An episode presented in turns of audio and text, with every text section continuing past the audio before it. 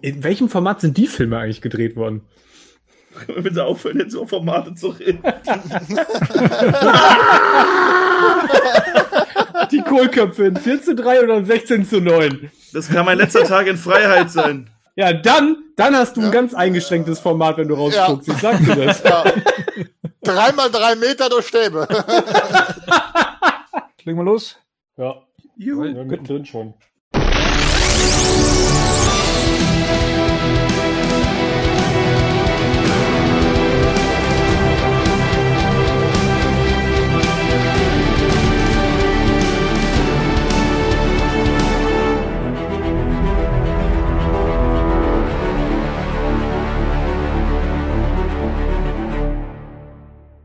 Ausgabe 96 des Batman News Badcast. Ich sag Hallo zum Henning. Moin. Der Marian ist der nächste in der Liste. Servus. Rico. Hallo. Hi. Hi. Und Gerd, wie bist du drauf? Dir geht's gut. Du hast die letzte Ausgabe gut verkraftet. Geht's dir denn auch besser? Also im Sinne von, du warst ja letztes Mal so ein bisschen grummelig. Ja, seit gestern Abend geht's mir besser. Ne? Seit gestern Abend Wisst geht's mir besser. Ja, so. ja. Also newstechnisch. Also hat das genau. oder mit dem privaten Umfeld oder was ist da los? Nein, newstechnisch. Okay, okay. Ja, da, dann werden wir da wahrscheinlich heute noch drüber sprechen. In Ausgabe 96. Ausgabe 96, das ist ja sehr nah dran an der, an der 100. Ja, große Schritte machen wir hin zur 100.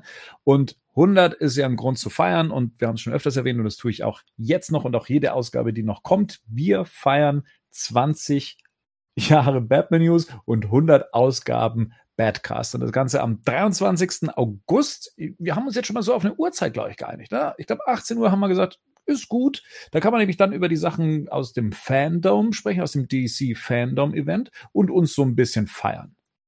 Ähm, habt, ihr, habt ihr sonst noch Vorschläge dafür? Was, was kann man sonst noch machen? Wie, wie, wie, kann, man, wie kann man uns feiern? Hm. Was bringt ihr mit für mich? Ein Sekt. Sekt und gute Laune, ja, riesen, ja. riesig. Sekt vielleicht. und Prosecco. das ist beim Podcast immer gut. Ist ja eher, ja? bei der, bei der 100. ist ja eher die Frage, was die Fans mitbringen, ne? Ja, ja eben. Hm. Also, ne? Hoffentlich so. viele Fragen. So, ja. An Gerd. Über Formate und so. Ja, mal gucken, was wir uns noch einfallen lassen für 100 Jahre, nee, 100 Ausgaben und 100 Jahre, Jahre. Batman, 100 Jahre Batman News. Der Bad Suser hat damals angefangen. Ganz 20, Opa. 20, Opa. Ist auch schön, dass der Badcast älter ist als Batman. ja, genau. Die wussten schon vorher. Ja, ja. Die Gerüchteküche ja. hat lang gebrodelt. Die machen da was, die machen da was, ich sag's hier. da kommt so ein Typ mit Maske und so. Release the Batman. Genau. Lasst ihn uns und, Birdcast nennen. Ja, ja. Und die erste Ausgabe wurde auf der Wachswalze aufgenommen. Ne? Genau. Ja, oder äh, wie hieß das damals? Ähm, ähm, äh, äh Schallfolie. Habe ich das letzte Mal ja. gesehen, hier im Fix und Foxy. Fix und Foxy gab es damals äh, Schallfolien. Nicht eine Schallplatte, Schallfolien. Schade, dass jemand mein Bett Suse Kommentar witzig fand. Hm. Naja. Na gut. Also wie gesagt, äh, also 20 Jahre Batman News heißt fünf Jahre nach Batman Forever ging äh, Batman News an den Start. Batman Forever feiert dieses Jahr ja 25-jähriges Jubiläum. 500, 1995, äh, Henning, haben wir über Batman Forever schon gesprochen. Wie, wie stehst du denn zu dem Film? Ähm, Gilt ja für den einen oder anderen als sehr gelungene Comic-Verfilmung. Ja, kann sein. Da gehöre ich jetzt nicht unbedingt dazu. Hm. Ähm, ich, also, wie ich heute zu dem Film stehe, heute finde ich den unglaublich schwierig und unglaublich anstrengend. Also, ich habe den vor drei oder vier Jahren nochmal versucht anzufangen. Äh, keine Chance. Ich habe, glaube ich, nach 20 Minuten mich ausgemacht. Ich, äh, da ist sie wieder die 20. Die 20. Ja, genau, die 20. Also ich habe das tatsächlich, ich finde, find, ähm, der hat ein paar gute Ansätze. Da sind auch tatsächlich Sachen drin, die wirklich gut gelungen sind. Aber ich finde tatsächlich sowohl Tom Lee Jones als auch vor allem Jim Carrey finde ich heute ganz schwer auszuhalten, muss ich ehrlich zugeben. Damals, als der im Kino lief, da war ich zwölf, äh, kann mich dann erinnern, war ein richtiges Highlight damals. Also wir fanden den damals, als der im Kino war, richtig gut. Gerd, du warst da ja auch schon erwachsen zu der Zeit, ähm, als er rauskam, 95. Ähm, hast es dann da ganz aufgegeben in dem Moment? Weil für dich muss ja auch so der, der Bruch von Batman Returns hin zu Batman Forever ja riesig gewesen sein. Ich war auch bitter enttäuscht, wie ich den Film im Kino gesehen habe. Kann ich nicht anders sagen. Natürlich. Ich bin aber heute tatsächlich ein bisschen wohlgesonnener. Ich habe ja im Zuge der UHD-Reviews mir die ganzen vier Batman-Filme nochmal angeguckt und bei Batman Forever erkennt man zumindest in Ansätzen, dass er zumindest in seiner Ursprungsidee schon düsterer war, als er jetzt dann wirklich so daherkommt. Allerdings bin ich auch bei Henning, Tommy Lee Jones und Jim Carrey sind auch heute für mich ein absolutes No-Go und die sind extremst anstrengend in dem Film, wirklich. Ja. Und das ist so, das ist so eine, irgendwie so eine unausgegorene Mischung aus allem, ne? Also während dann bei Batman und Robin das so komplett in diesen Candy-Bereich abdriftet und dann irgendwie das wenigstens konsequent von vorn bis hinten, ist es bei Batman Forever ist so ein Film, da musst du ständig alles, was mit Tommy Lee Jones und, und Jim Carrey, da musst du eigentlich skippen.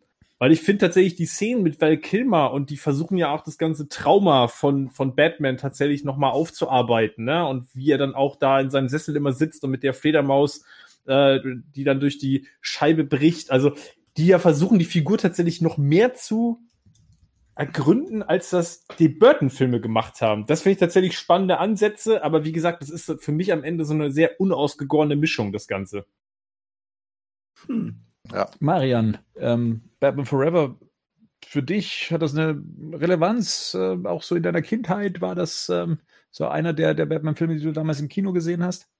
Also ich muss sagen, das hat ähm, Batman Forever hat einen besonderen Platz immer in meinem Herzen, weil da war ich elf Jahre alt äh, ich hatte Batman Returns irgendwann mal, ich glaube, das, das war so der erste Batman-Film, den ich gesehen hatte, aber Batman Forever hatte ich direkt auf einer Videokassette bekommen, geschenkt bekommen. Das heißt, ich konnte mir den ständig immer wieder angucken und das war quasi mein erster ähm, beständiger Batman-Film. Und das hat natürlich, also ich hab, verbinde damit hohe Nostalgie. Ich muss auch sagen, dass mich Jim Carrey, obwohl äh, der diese Riddler-Figur völlig ad absurdum führt, ähm, dass der mich nicht so sehr nervt, weil das halt Jim Carrey war äh, wie Tommy Lee Jones da zum Beispiel. Und dass es da viele Szenen gab, die mich trotzdem äh, im Nachhinein noch beeindruckt haben.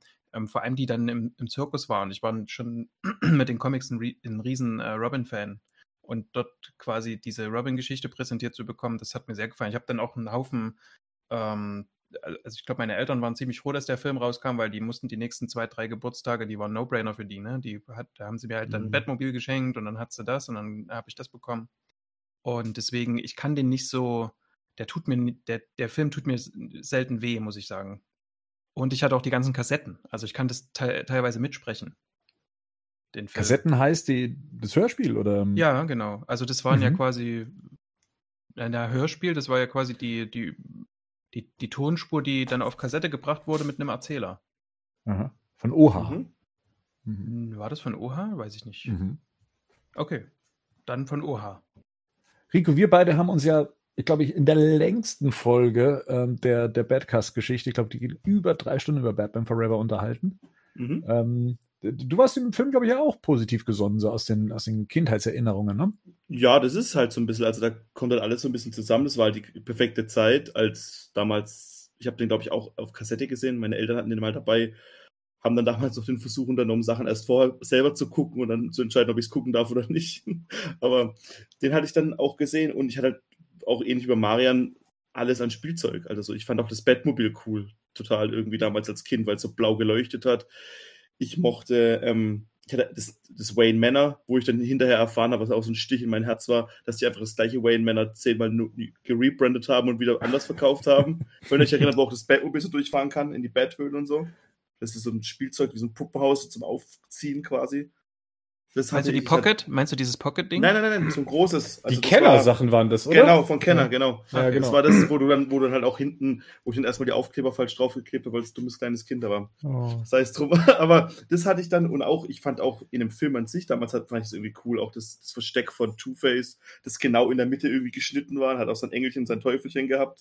Das fand ich irgendwie als Kind ganz cool. Das Ende fand ich als Kind schon auch immer nicht so toll irgendwie, weil das dann zu abgespaced war.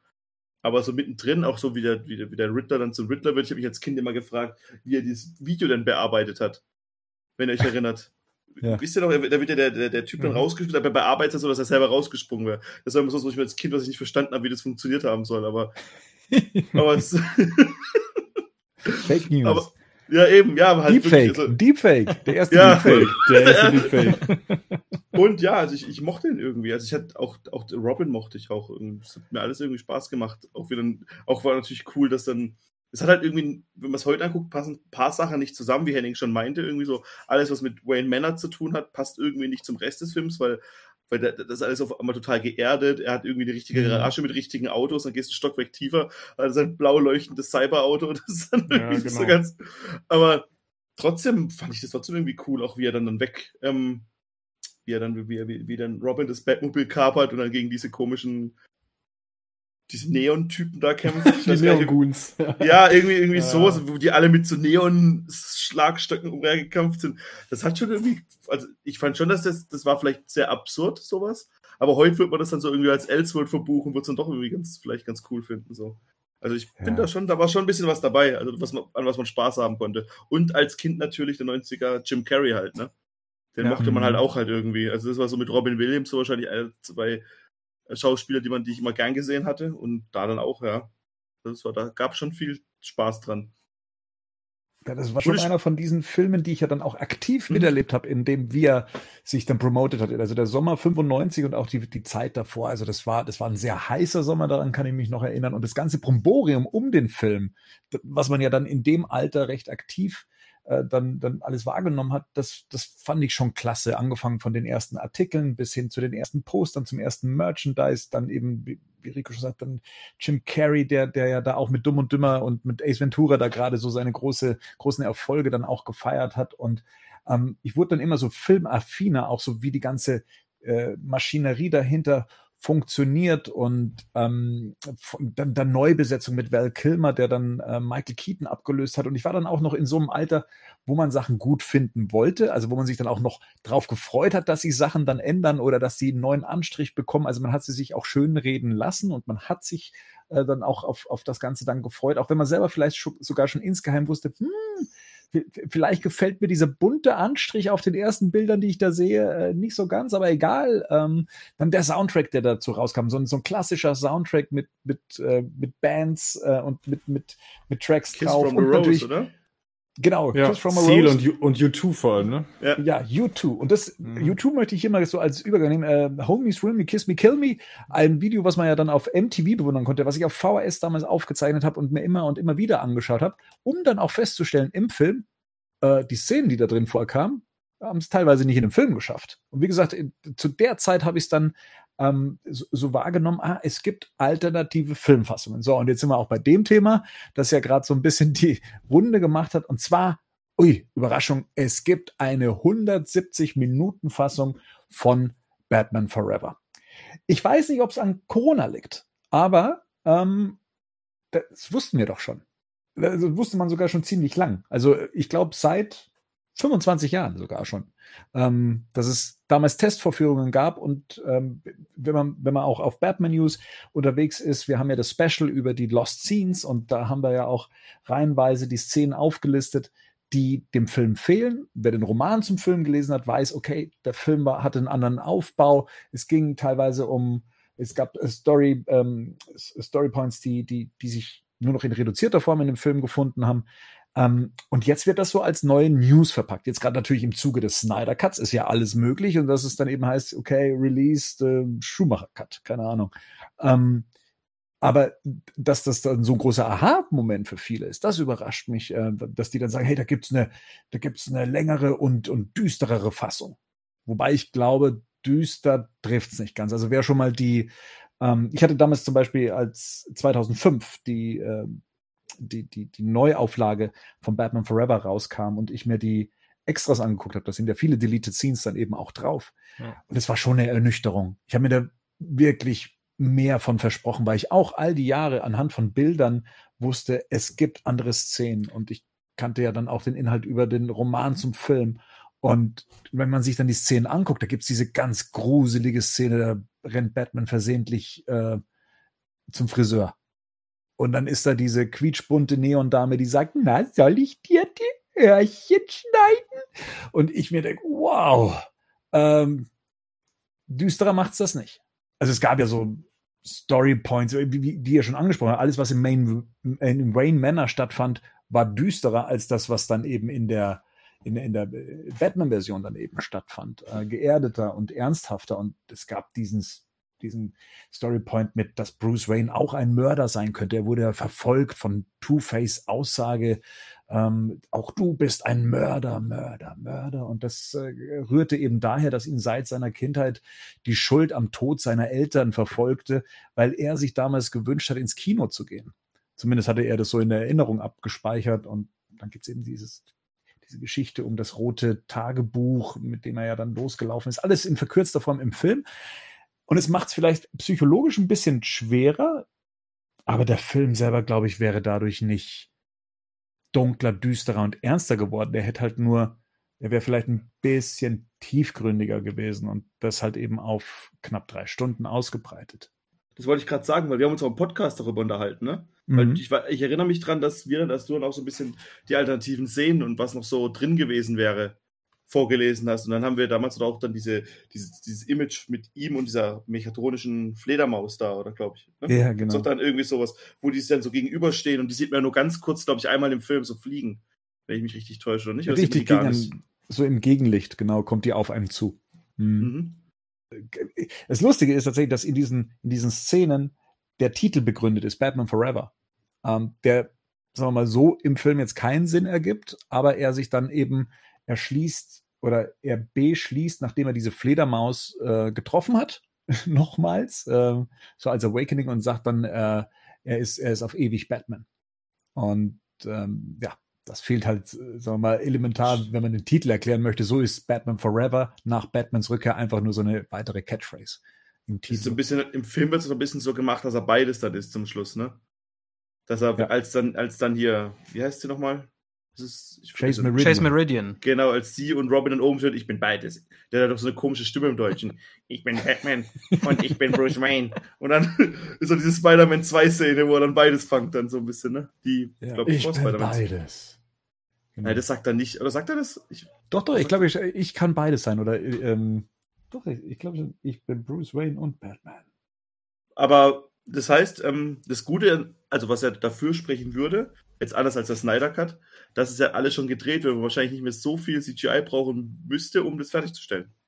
Ja, vielleicht Auch wenn, ein bisschen Color Correction. Ja, aber da brauchen wir wahrscheinlich weniger Arbeit reinstecken, was jetzt natürlich dann ein bisschen blöd wäre, da der Regisseur halt nicht mehr bei uns ist, ne? Also, das müsste ja jemand anders machen. Ja, ja das hat ja am Ende ausgelöst. Wo.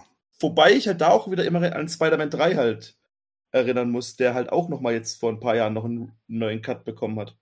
Weiß nicht, ob ihr das mal, ob ihr das mal gesehen hattet. Ah, der, der, ist so unter der Hand, ist der auf Blu-ray erschienen, oder? Genau, und, und der, ist, ja. der macht den Film wirklich besser.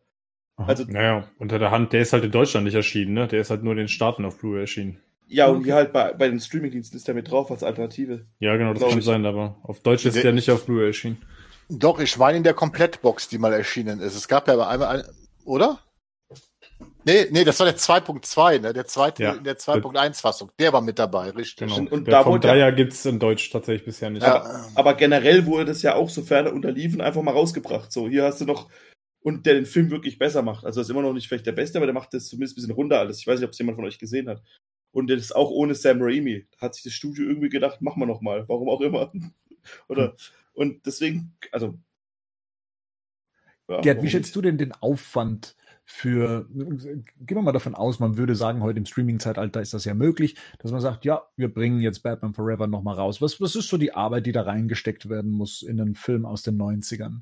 Weil wir an den Special, also in den Special, in den, in dem Bonusmaterial von Batman Forever hat man ja schon gemerkt, da hat man jetzt auch keine Arbeit reingesteckt, sondern man hat dann noch die Windmaschine zum Beispiel gehört, wenn weil Kilmer da steht und der Fledermaus dagegen steht, dann hört man noch so, also man hat keinen, man hat keinen großen Aufwand betrieben, um diese Szenen jetzt aufzubereiten, ähm, um sie in den Film zu integrieren, um vielleicht sogar noch irgendwie einen Soundtrack dafür dann ähm, reinzuschnibbeln und so weiter.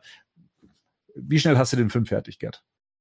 Ja, das ist dann bei Batman Forever wird es hauptsächlich erstmal tatsächlich Tonbearbeitung sein, weil äh, die meisten Effekte sind ja tatsächlich praktische Effekte, die sind ja damals on Set gedreht worden äh, und der Look von dem Film ist ja auch schon am, am, Set bestimmt worden durch den Kameramann. Das heißt, dieser bunte Look, der wird also auch nicht düsterer, dieser Cut, sondern der bunte Look ist vorgegeben. Das sieht man auch an den Deleted Scenes teilweise, dass die Beleuchtung ist ja vom Konzept her ähnlich. Also man könnte das eigentlich relativ schnell bewerkstelligen. Man müsste es halt zusammenstellen, wahrscheinlich das Filmmaterial ein bisschen entsprechend restaurieren und hauptsächlich ist es dann Tonbearbeitung. Sprich, man müsste den Score anpassen, dass er dann zu den Szenen passt und natürlich die Nebengeräusche und so weiter entfernen, ne? die da Al- jetzt halt noch drauf sind. Aber macht, also es ist einfacher machbar als ein Snyder Cut oder Also generell. keine ein Film, 30 wo- Millionen. Nein, das kriegst du relativ schnell, dürftest du das hinbekommen. Ja. Wenn man es will, wenn man es will. ne? Ja, spannend ist es schon. Also es war schon immer Mysterium. Also was heißt Mysterium? Aber man war immer interessiert, was sich an dem Film ändern würde, ähm, nachdem es ja da auch Testscreening gab, von dem die Leute damals berichtet haben. In der Frühzeit des Internets, als man, als man sowas noch gefunden hat, haben da die Leute ähm, noch davon berichtet oder man konnte es damals noch nachlesen. Daher rührten ja dann auch viele dieser Szenen, die sich ja dann auch bewahrheitet hatten. Ähm, es ist schon spannend. Also ich meine, auch von Batman und äh, Batman und Robin gibt es eine längere Fassung. Ähm, auch da gibt es Lost Scenes, genauso wie zu Batmans Mhm. Rückkehr und zu Batman 89. Also zu Mehr allem Ani? könnte man eine längere Fassung rausbringen. Mehr Ani? Ja, Der Ani-Cut. Äh, äh, Ani hatte sich ja, glaube ich, äh, im Film mit niemandem eine Szene geteilt. Äh, er ist ja eigentlich Ja, ja. nur eine Einzelaufnahme. Ähm, also er und George Clooney hatten ja, glaube ich, nie eine gemeinsame Szene. Deswegen glaube ich, ist alles, was, was Ani angeht, da drin in dem Film. Äh, war auch teuer genug, glaube ich. Ähm, Hm. aber das waren ja auch nur kleinere Sachen, wie dass man nie wusste, was mit, wie hieß denn die Freundin von, von Bruce Wayne? Ähm, Poison die ja, Ivy. glaube die ja, glaube ich, vom, vom Poison Ivy dann aus dem Weg geschafft wurde. Die tauchte ja nie wieder im Film auf. Ähm, Batgirl hat, glaube ich, äh, noch die, die, äh, die, die Titelmelodie aus der Batman-Serie gesummt, als er auf dem Motorrad fährt und hat noch Tante Harriet erwähnt, äh, bei der sie ja anscheinend einen Schreibmaschinenkurs hatte. Ähm, solche Kleinigkeiten fehlen halt da. Äh, das wurde dann auch noch rausgekattet nach einer Testvorführung. Ja. Aber Arnie hat sich doch da, da, damals sehr darüber amüsiert. Hat er doch mal gesagt, er hat unverschämt viel Geld für äh, minimalsten Aufwand bekommen, ne? weil er da, ich glaube, in zwei oder drei Tagen hat man ihn im Studio dann ne? mit seinem blauen Mac abgedreht und Feierabend. Ne? Und ja, super geil. Aber ist gab's da nicht auch noch diese, gab's nicht auch noch diese Anekdoten, dass die da irgendwas mit seinen Zähnen gemacht haben für Ja. irgendwelche Leuchteffekte und so? Also ich kann mich dran erinnern, dass das Ja. auch alles nicht ganz so, nicht ganz ohne war. Also ich glaube, es steht in seiner Ja. Biografie, glaube ich, drinne, wo er nochmal kurz darüber berichtet. Und das klingt alles jetzt nicht so, als wenn es so ganz ohne Aufwand war. Ich Die glaube, haben so richtig begeistert war er davon nicht.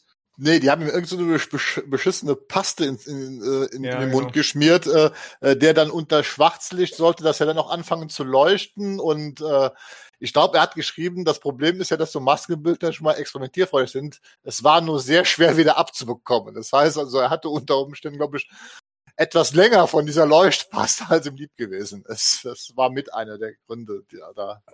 Aber auch die Anekdote, sie wollten ihm ja eigentlich die Haare rasieren. Ja, Und Ani, sagen wir mal so, war sehr überzeugend, dass das nicht passiert.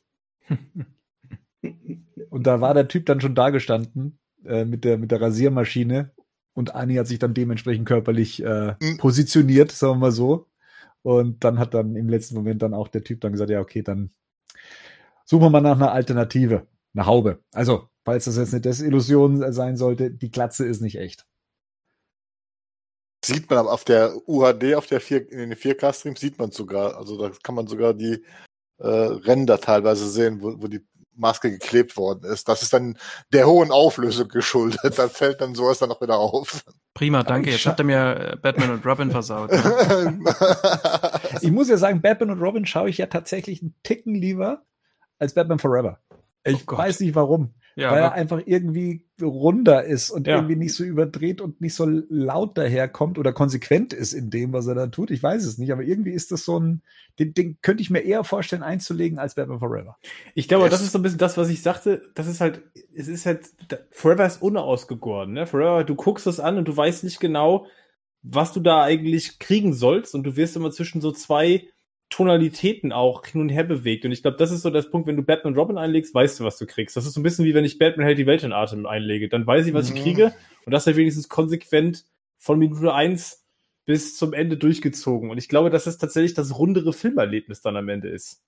Ich finde ja auch tatsächlich, dass George Clooney vielleicht nicht die allerschlechteste Wahl für zumindest Bruce Wayne ist. So. Ja, aber auch Val Kilmer. Ich fand zum Beispiel, Ja, auch, zum Beispiel ja. Val Kilmer finde ich auch, der ist das allergeringste Problem in Batman Forever. Ja. Der macht seinen Job auch wirklich gut, finde ich.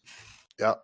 Ich glaube, das Hauptproblem von Batman Forever ist eigentlich, wie gesagt, dass es so, so, so ein Twitter-Kind ist. Es war ja Genau. ursprünglich noch ein, das Projekt von Tim Burton. Das sollte ja auch Tim Burton eigentlich machen und der ist ja nachher nur noch als Produzent eingetreten.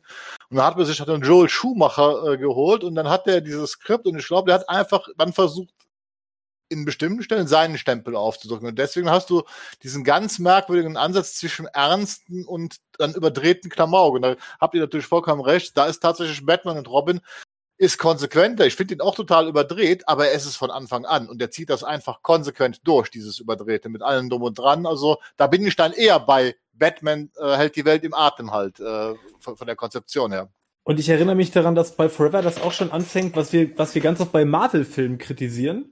So, dass da ganz viele Szenen ja mit so One-Linern aufgelöst werden. Ja. das ist in Forever Nur. auch schon extrem oft so. Also, wo der, die Tonalität, die Szene ist eigentlich gerade eine ernsthafte und der ist von, von, vom Ton in der Szene auch düster und ist alles dunkel. Und dann kommt irgend so ein Spruch, der da halt überhaupt nicht reinpasst.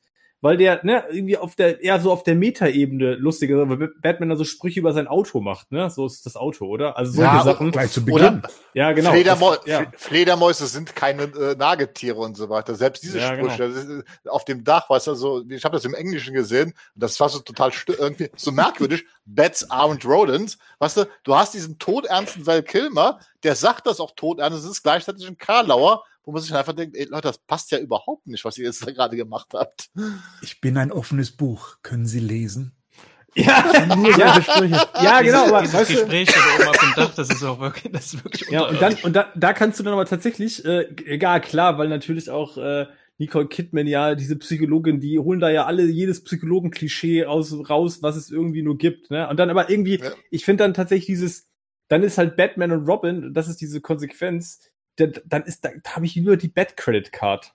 Also da kannst du dir zwar die Hände beim Kopf zusammenschlagen, aber das ist dann halt wenigstens konsequent in diese Richtung einfach abgedreht. Ne? So, Aber er hat auch schöne Szenen, finde ich. Also er hat, er, hat- auch tolle Ja, Szenen. Ich finde äh, Michael Guff als Alfred auch in, in den Szenen, Ja. auch die mit Robin dann zu tun hat. Ich finde die, finde die recht gelungen. Ähm, Marian, du hast ja auch gesagt, da gibt's für dich so prägende Szenen auch, ähm, die du hattest. Was sind so die, die an, äh, an die sie dich da gerne erinnerst? Du hast den Zirkus erwähnt. Also das ist im Wesentlichen ähm, das mit dem Zirkus und ähm, ich mochte auch die Entstehung, aber da würde ich jetzt nochmal das wiederholen, was, was Rico vorhin gesagt hat. Ich mochte auch die Entstehung von, von Riddler einfach. Ähm, das Mhm. sich ein Stück weit mit anzugucken. Aber das mit dem Zirkus fand ich am beeindruckendsten. Da war ich auch noch relativ jung. Ja, tatsächlich die düsteren und ernsten Szenen. Ja, die düsteren und ernsten Szenen fand ich eigentlich ganz cool. Auch so ähm, als als äh, Chris O'Donnell oder äh, Dick Grayson dann ähm, nach der Schlägerei mit den Neon äh, mit der Neonbande dann eben Batman runtergleitete und dann sich auch der Ton auf einmal wieder verändert hat und und äh, Chris O'Donnell dann auf auf Batman eingeprügelt hat. Und das fand ich ähm, ist so eine der Szenen, die ich die ich die ich ganz stark fand und äh, vorher noch so alles so bunt war und auf einmal nimmt der Film dann wieder so diese diese Ernsthaftigkeit an, auch mit der nachfolgenden Szene im Batcave, ja, wo über Rache gesprochen wird und das ähm, dass Batman ihn durchaus versteht, weil seine Eltern ja eben auch von einem Verrückten ermordet worden sind und so. Also der hat schon, der Ja, hatte total. schon tolle Elemente auch. Ich finde auch nach wie vor, also ich finde tatsächlich, ich kann mich auch immer gut daran erinnern, ich bin ja auch eigentlich ein, ähm, auch wenn das manchmal schwierig in der, in der, in der, wenn man das tatsächlich aus einer realistischen Perspektive betrachtet, ist Robin auf jeden Fall eine schwierige Figur. Tatsächlich bin ich ja aber trotzdem ein, ein Fan von Robin als, als Figur, als Partner, ne, von Batman. Und ich fand damals tatsächlich, was sie wirklich gut umgesetzt an dem Film. Und ich weiß, dass mega viele Leute das cheesy finden, aber ich finde tatsächlich heute noch die Szene, wo Chris O'Donnell das erste Mal im Anzug auftaucht, cool, weil ich finde auch diesen Anzug tatsächlich gelungen. Also zu sagen, Ja, wenn ich ein Robin-Kostüm filmisch äh, darstellen will, dann finde ich den tatsächlich gelungen. Also dann finde ich das Kostüm gelungen, so wie sie es gemacht haben. dass er auch so auf diesem Zirkus-Outfit basiert, so ein bisschen, ne? Dass sie Ja. davor haben. Ja. Und so und auch, da, also, auch, aber ich glaube, das erste Mal sieht man ja in seinem Zirkus-Outfit so halb als Robin, so, wo er ihm dann so aus, aus dem Treibsand so hochzieht. Wo er sich das, wo er Ja. das Zirkus-Ding da macht. Das Mhm. finde ich auch irgendwie. Genau. Das Zirkus-Outfit ist ja sehr, sehr stark an den klassischen Robin Genau, angelegt, ne? genau. mit kurzen Hosen und diesem roten Hemd. Und ich finde aber diesen Anzug haben sie dann ja tatsächlich auch, weil er ja keine kurzen Hosen trägt und das alles. Also wie gesagt, den Chris O'Donnell fand ich damals tatsächlich auch irgendwie als Robin echt ganz cool. Das Outfit war cool. Ja. Das würdest du wahrscheinlich heute nicht mehr so machen, aber Ja. ich fand auch den ganzen Suit irgendwie, auch wenn man irgendwie im Film vielleicht zehn Minuten dann sieht. Aber den fand ich ganz witzig. Ich habe witzigerweise vor kurzem so ein warum auch immer ich drauf gekommen bin, auf YouTube so ein Cosplayer, der einen der letzten Robin-Suits des Batman Forever sich gekauft hat, den es mhm. zu kaufen gab. Und der wieder so versucht zu restaurieren und so. Und es ist schon echt beeindruckend, das dann so zu sehen, auch wenn ich mich sonst für sowas nicht so interessiere, aber für so ein, so ein was 25 Jahre altes Ding nochmal zu sehen, ist schon irgendwie. Nee, was ich sagen wollte, was ich interessant finde, obwohl ich die beiden Filme, die letzten beiden ja nicht so sehr schätze, äh, interessanterweise sehe ich ja trotzdem als Fortsetzung der Burton-Filme an, weil wegen Alfred, Michael Guff, der ja die Rolle mhm. kontinuierlich durchspielt, durch alle vier Filme und das ist so ganz merkwürdig und dann kam Val Kilmer und das war dann trotzdem der Batman, der auch schon Batman Returns war. Und tatsächlich habe ich das manchmal auch immer noch bei ein paar Clooney-Szenen, ne? dass ich mhm. immer noch denke, ja, das ist eine Fortsetzung von diesem, von diesem Batman, so ganz bescheuert irgendwie. Pat Hinkle ja auch als Commissioner Gordon. Ja, ne, weil das, diese Konstanten da drin sind in den Filmen. Ja, das stimmt. Das ist äh, tatsächlich auch ein merkwürdiges Universum, zumal ja Batman und Robin eine wirklich konsequente Fortsetzung zu Batman Forever ist. Also äh, auch, auch, mehr oder weniger inhaltlich, außer dass sich wieder der Darsteller geändert hatte, was ja dann schon fast gelernt war, wie bei James Bond. Wer mhm. spielt diesmal Batman? Ja. Also 25 Jahre Batman Forever. Ähm, nicht, nicht ganz so alt ist ja die Dark Knight Trilogie. Die ist ja jetzt gerade wieder zurück im Kino. Äh, in Anführungszeichen dank Corona ähm, dass die Kinos damit das Programm auffüllen. Ne? Warner Bros. hat ja, glaube ich, so ähm, Harry Potter, was, was bringen sie noch? Ist, ist, ist Inception gerade wieder im Kino? Ich weiß es nicht. Also ob die, die der war, der war schon. reinkommen. Der war, der war schon. Okay. Es laufen jetzt doch auf jeden Fall Blues Brothers, habe ich gesehen. Der läuft auf jeden ja. Fall nochmal. Apocalypse ja. Now in der Redux-Fassung, ne? also der Final Cut, der läuft jetzt auch nochmal. Ja. Also nicht Redux, sondern das, was letztes Jahr quasi nochmal lief. Final Cut heißt der. Der, jetzt, der ne? Final Cut, ja, ja. Final Cut, genau. Der läuft jetzt gerade nochmal, ja. Genau. Und mhm. aktuell ist es eben auch Batman Begins. Der lief jetzt äh, eine Woche und jetzt, wenn die Folge rauskommt, dann ist auch äh, Dark Knight im Kino und dann die Woche drauf geht es dann weiter mit Dark Knight Rises, teilweise auch im O-Ton, zumindest an einem Tag im, in den Cinemax-Kinos. Äh, wart ihr jetzt mal in, in der letzten Zeit im Kino? Traut es euch schon zu? Oder gibt es keinen zwingenden Grund? Wäre die Dark Knight-Trilogie nochmal ein Grund, ins Kino zu gehen? Oder schon zu oft gesehen? Generell würde ich ja schon noch mal gerne ins Kino gehen, auch die Dark Knight-Filme. Aber bei mir ist halt in meinem privaten Umfeld, ich habe halt Leute, die Risikogruppe sind und da möchte ich also nicht mein Vergnügen äh, in Anspruch nehmen und dann eventuell für etwas sorgen, was nachher äh, kritisch werden könnte. Und deswegen verzichte ich halt im Moment aufs Kino einfach.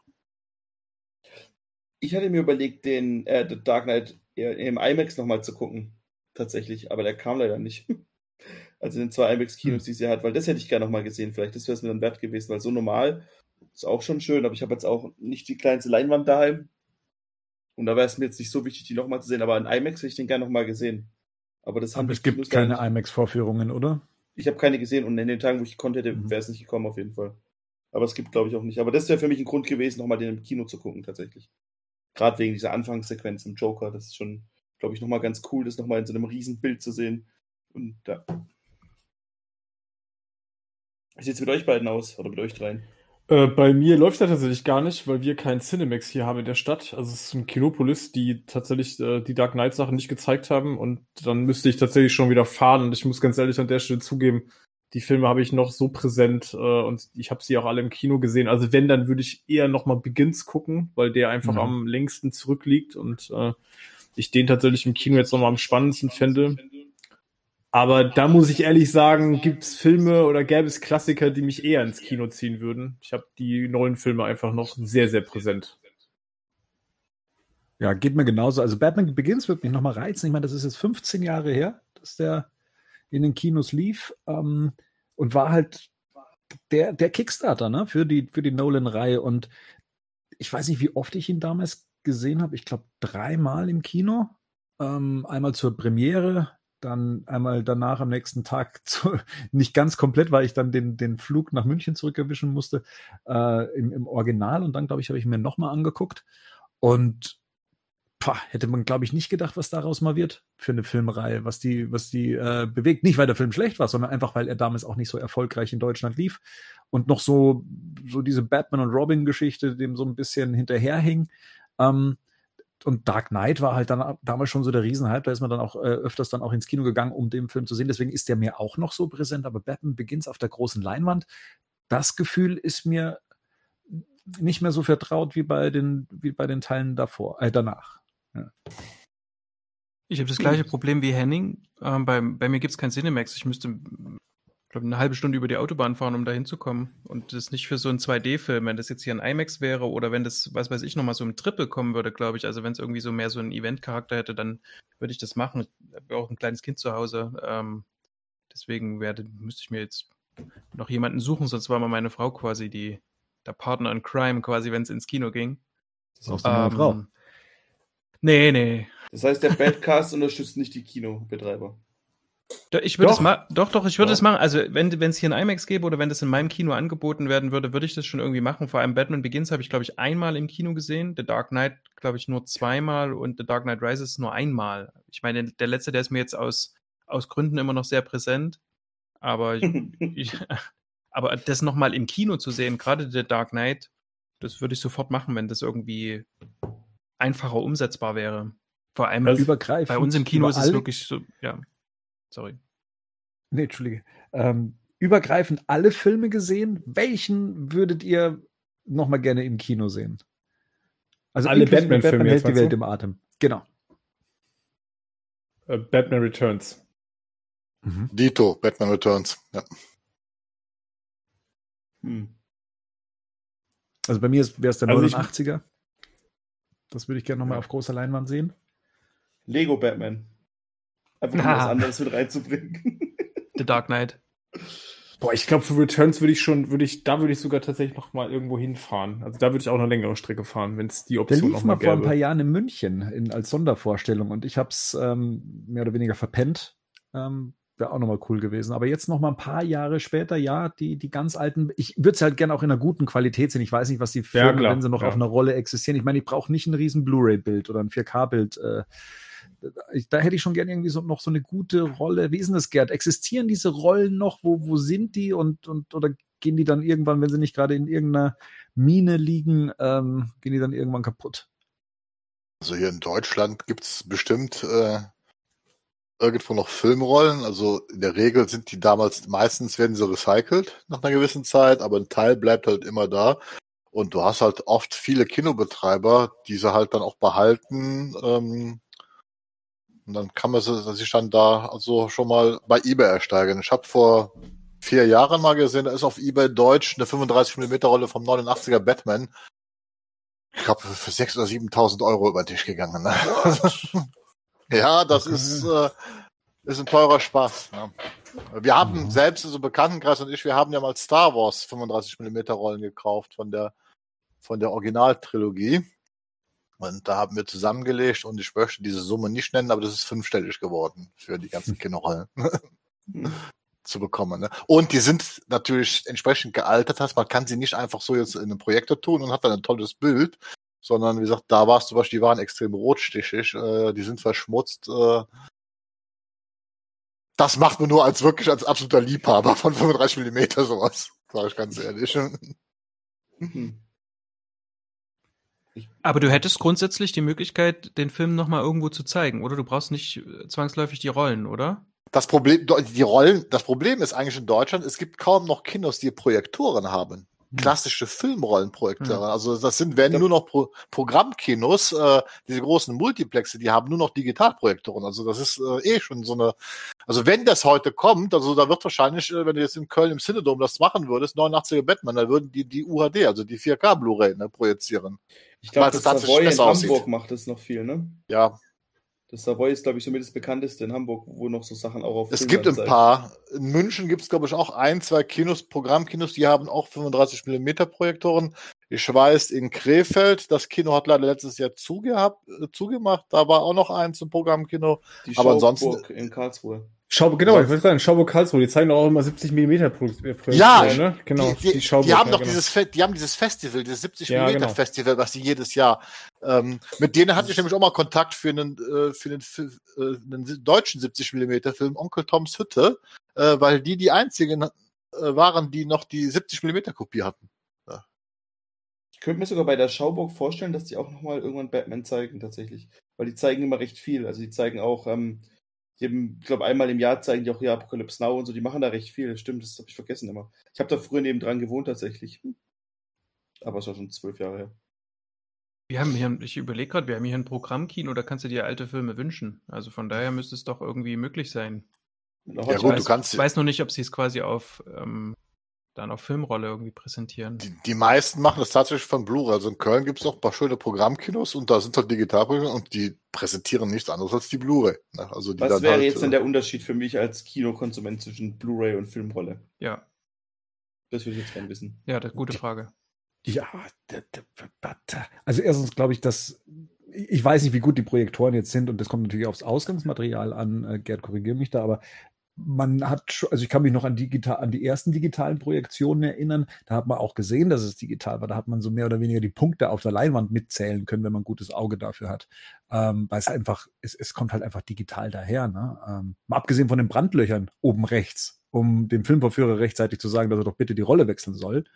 Ähm, ist es, ist es aber, glaube ich, auch eine Sache von, von Grain. Ich meine, die Filme sind inzwischen ja auch nachbearbeitet worden. Auf Blu-ray, Batman 89, wissen wir ja, sieht Mhm. zum Beispiel nicht mehr so aus, wie er damals ins Kino kam. Da kam neuer Blaufilter drauf, neue Geräusche, Richtig. etc. Also Ja. es ist nicht die gleiche Experience wie, wie damals. Aber um eine so gute Rolle äh, zu finden, wie sie damals bei der ursprünglichen Kinoveröffentlichung war, das, die Chancen sind halt auch gering. Aber ich glaube, so der Filmfan an sich, also der mit dem Medium und mit dem, mit der Projektion und sich einfach so ein bisschen mit dem, mit dem, ich nenne es mal der optischen Haptik äh, auseinandersetzt, der sieht da schon die, die, die, die Unterschiede zwischen digitaler Projektion und ähm, ja, ne, ne, äh, der, die über den Projektor geht. Also, Also du wirst die analoge, also die analoge Genau, die- Projektion kann ja so sauber, die kann ja niemals so sauber sein wie eine, wie eine digitale Projektion. Das ist ja immer das erste Ding, was gemacht wird. Das Bild wird halt ja auch gecleant. Ne? Wenn es Mhm. schlecht gemacht wird, hast du noch Nebeneffekte, aber grundsätzlich ist ja die analoge äh, mit einer Projektion, mit einer Filmrolle, da wirst du immer Partikel drauf haben. Ne? Du hast immer teilweise, ich sag jetzt mal Schmutzpartikel, die du entsprechend auch erkennst. So, das, das äh, siehst du in der Regel eigentlich sofort. Und wie das und das ist- Bildformat wäre das gleiche dann aber.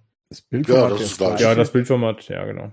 Es, es ist oft äh, so, als, als Unterschied kann man es, glaube ich, daran festmachen, dass man manchmal, wenn man sich eine Fotografie ansieht, die noch auf Film entwickelt wurde von damals mit einer guten Kamera, also in der Fotografie, und du dann irgendwie so ein Digitalfoto daneben legst und du einfach sagst, irgendwie ist es nicht die gleiche Qualität, ähm, obwohl man davon ausgehen müsste, dass heutzutage alles ein bisschen besser ist. Es fühlt sich anders an, es ist nicht so dimensional, es ist nicht so greifbar, es ist ja, das ist eine, eine nerdige Geschichte, aber ich finde, man, man spürt es schon ein bisschen raus, den Unterschied. Man sieht's, man sieht's auch definitiv. Also du siehst eigentlich immer noch einen Unterschied zwischen analogen Projektionen und digitalen. Digitale kommen heute halt fast zu perfekt rüber. Und das ist ja zum Beispiel auch so ganz witzig, so ein, äh, selbst wenn Regisseure heute digital drehen, auch so ein Snyder, der also Mhm. zum Beispiel ein Zack Snyder dreht immer noch ganz bewusst auf 35 oder 65 Millimeter Material, weil er diesen Filmgrain haben will. Und der ist auch eigentlich einer, der äh, dann hätte das in den Kinos entsprechend wieder äh, mit Filmmaterial wirklich äh, äh, projiziert war. Das ist zum Beispiel Man of Steel, habe ich in Krefeld in diesem Kino gesehen, tatsächlich von der Filmrolle. Und inhaltlich brauchen wir sich nicht darüber interessieren, aber es hatte einen ganz anderen Look und Feel, den Film so zu sehen im Kino, als in dieser digitalen Projektion, die halt Standard ist. Ne? Wobei Man of Steel jetzt tatsächlich ein Paradebeispiel ist noch für äh, nachträgliches Korn auch, ne? Der ist ja sehr körnig auf jeden Fall, der Film. Ja, ja, er hat den- so äh, gehalten. Ja.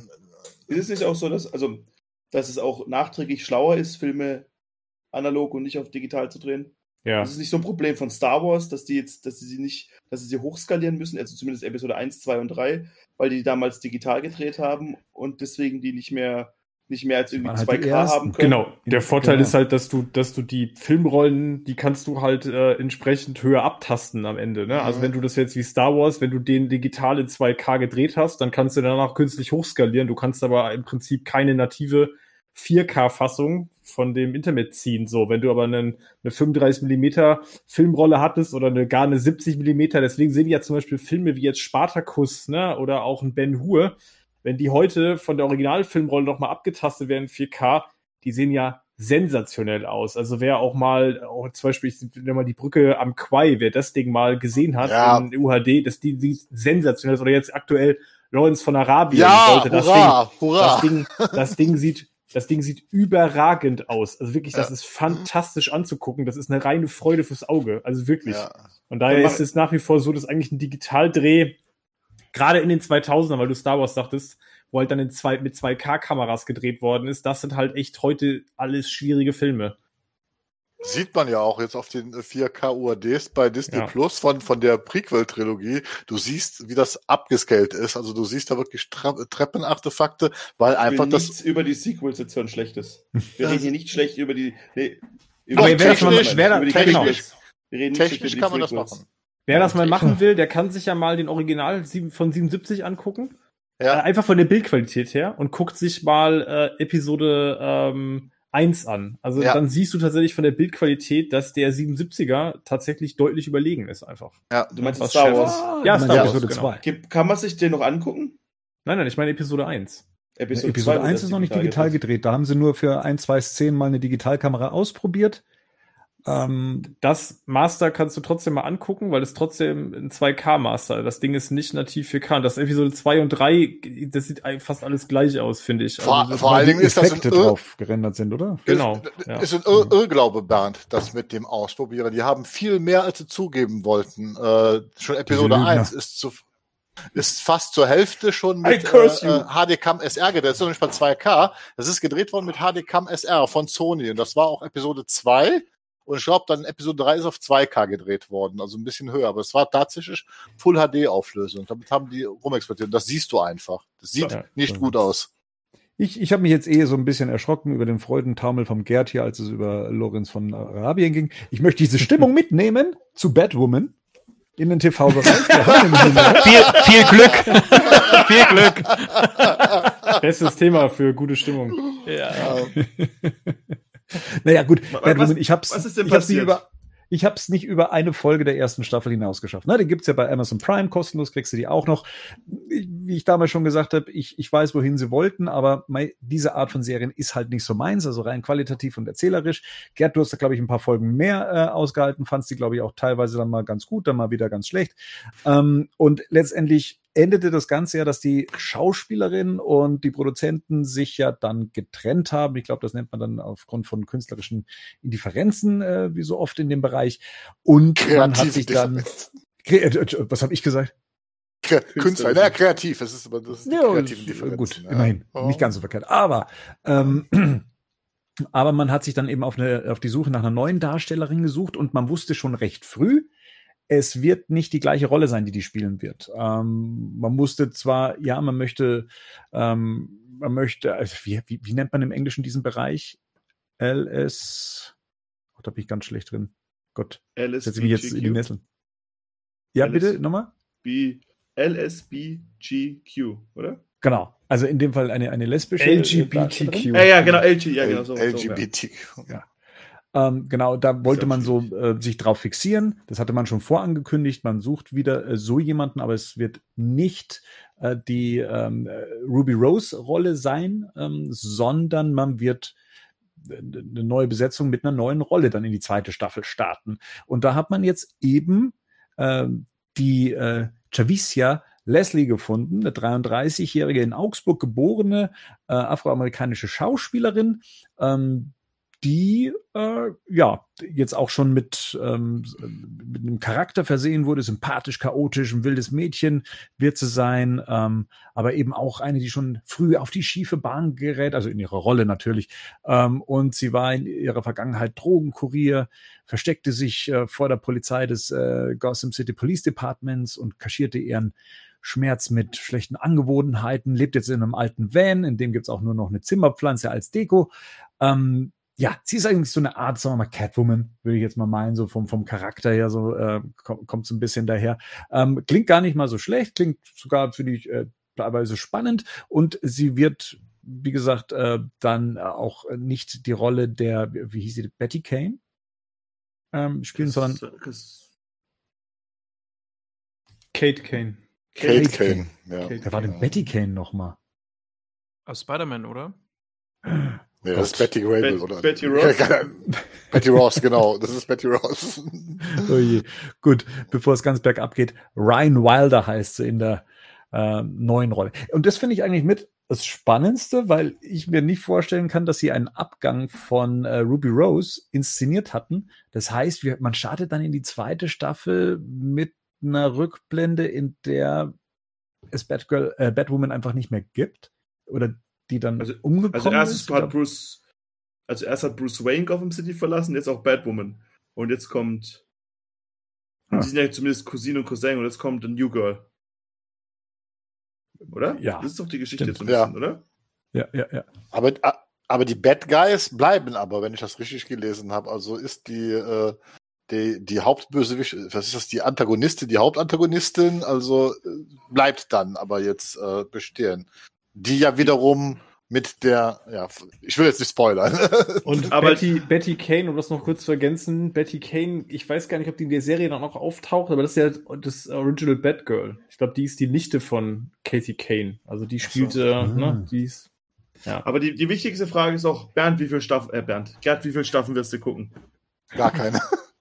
Das ist doch die wichtigste Frage. Und die ist doch auch nach wie vor in Deutschland gar nicht komplett erschienen, oder? Die haben immer noch nur noch die acht Folgen von Ja. sind bei Amazon. Das heißt, die restlichen zwölf Folgen, ich glaube, die neunte ist die Crossover-Folge, die kannst du bei iTunes noch holen, aber der Rest ist in Deutschland überhaupt noch nicht erschienen. Das finde ich auch. Corona-bedingt wahrscheinlich nicht synchronisiert. Wegen der Synchro. Ja, Wegen genau. der Synchro, ja.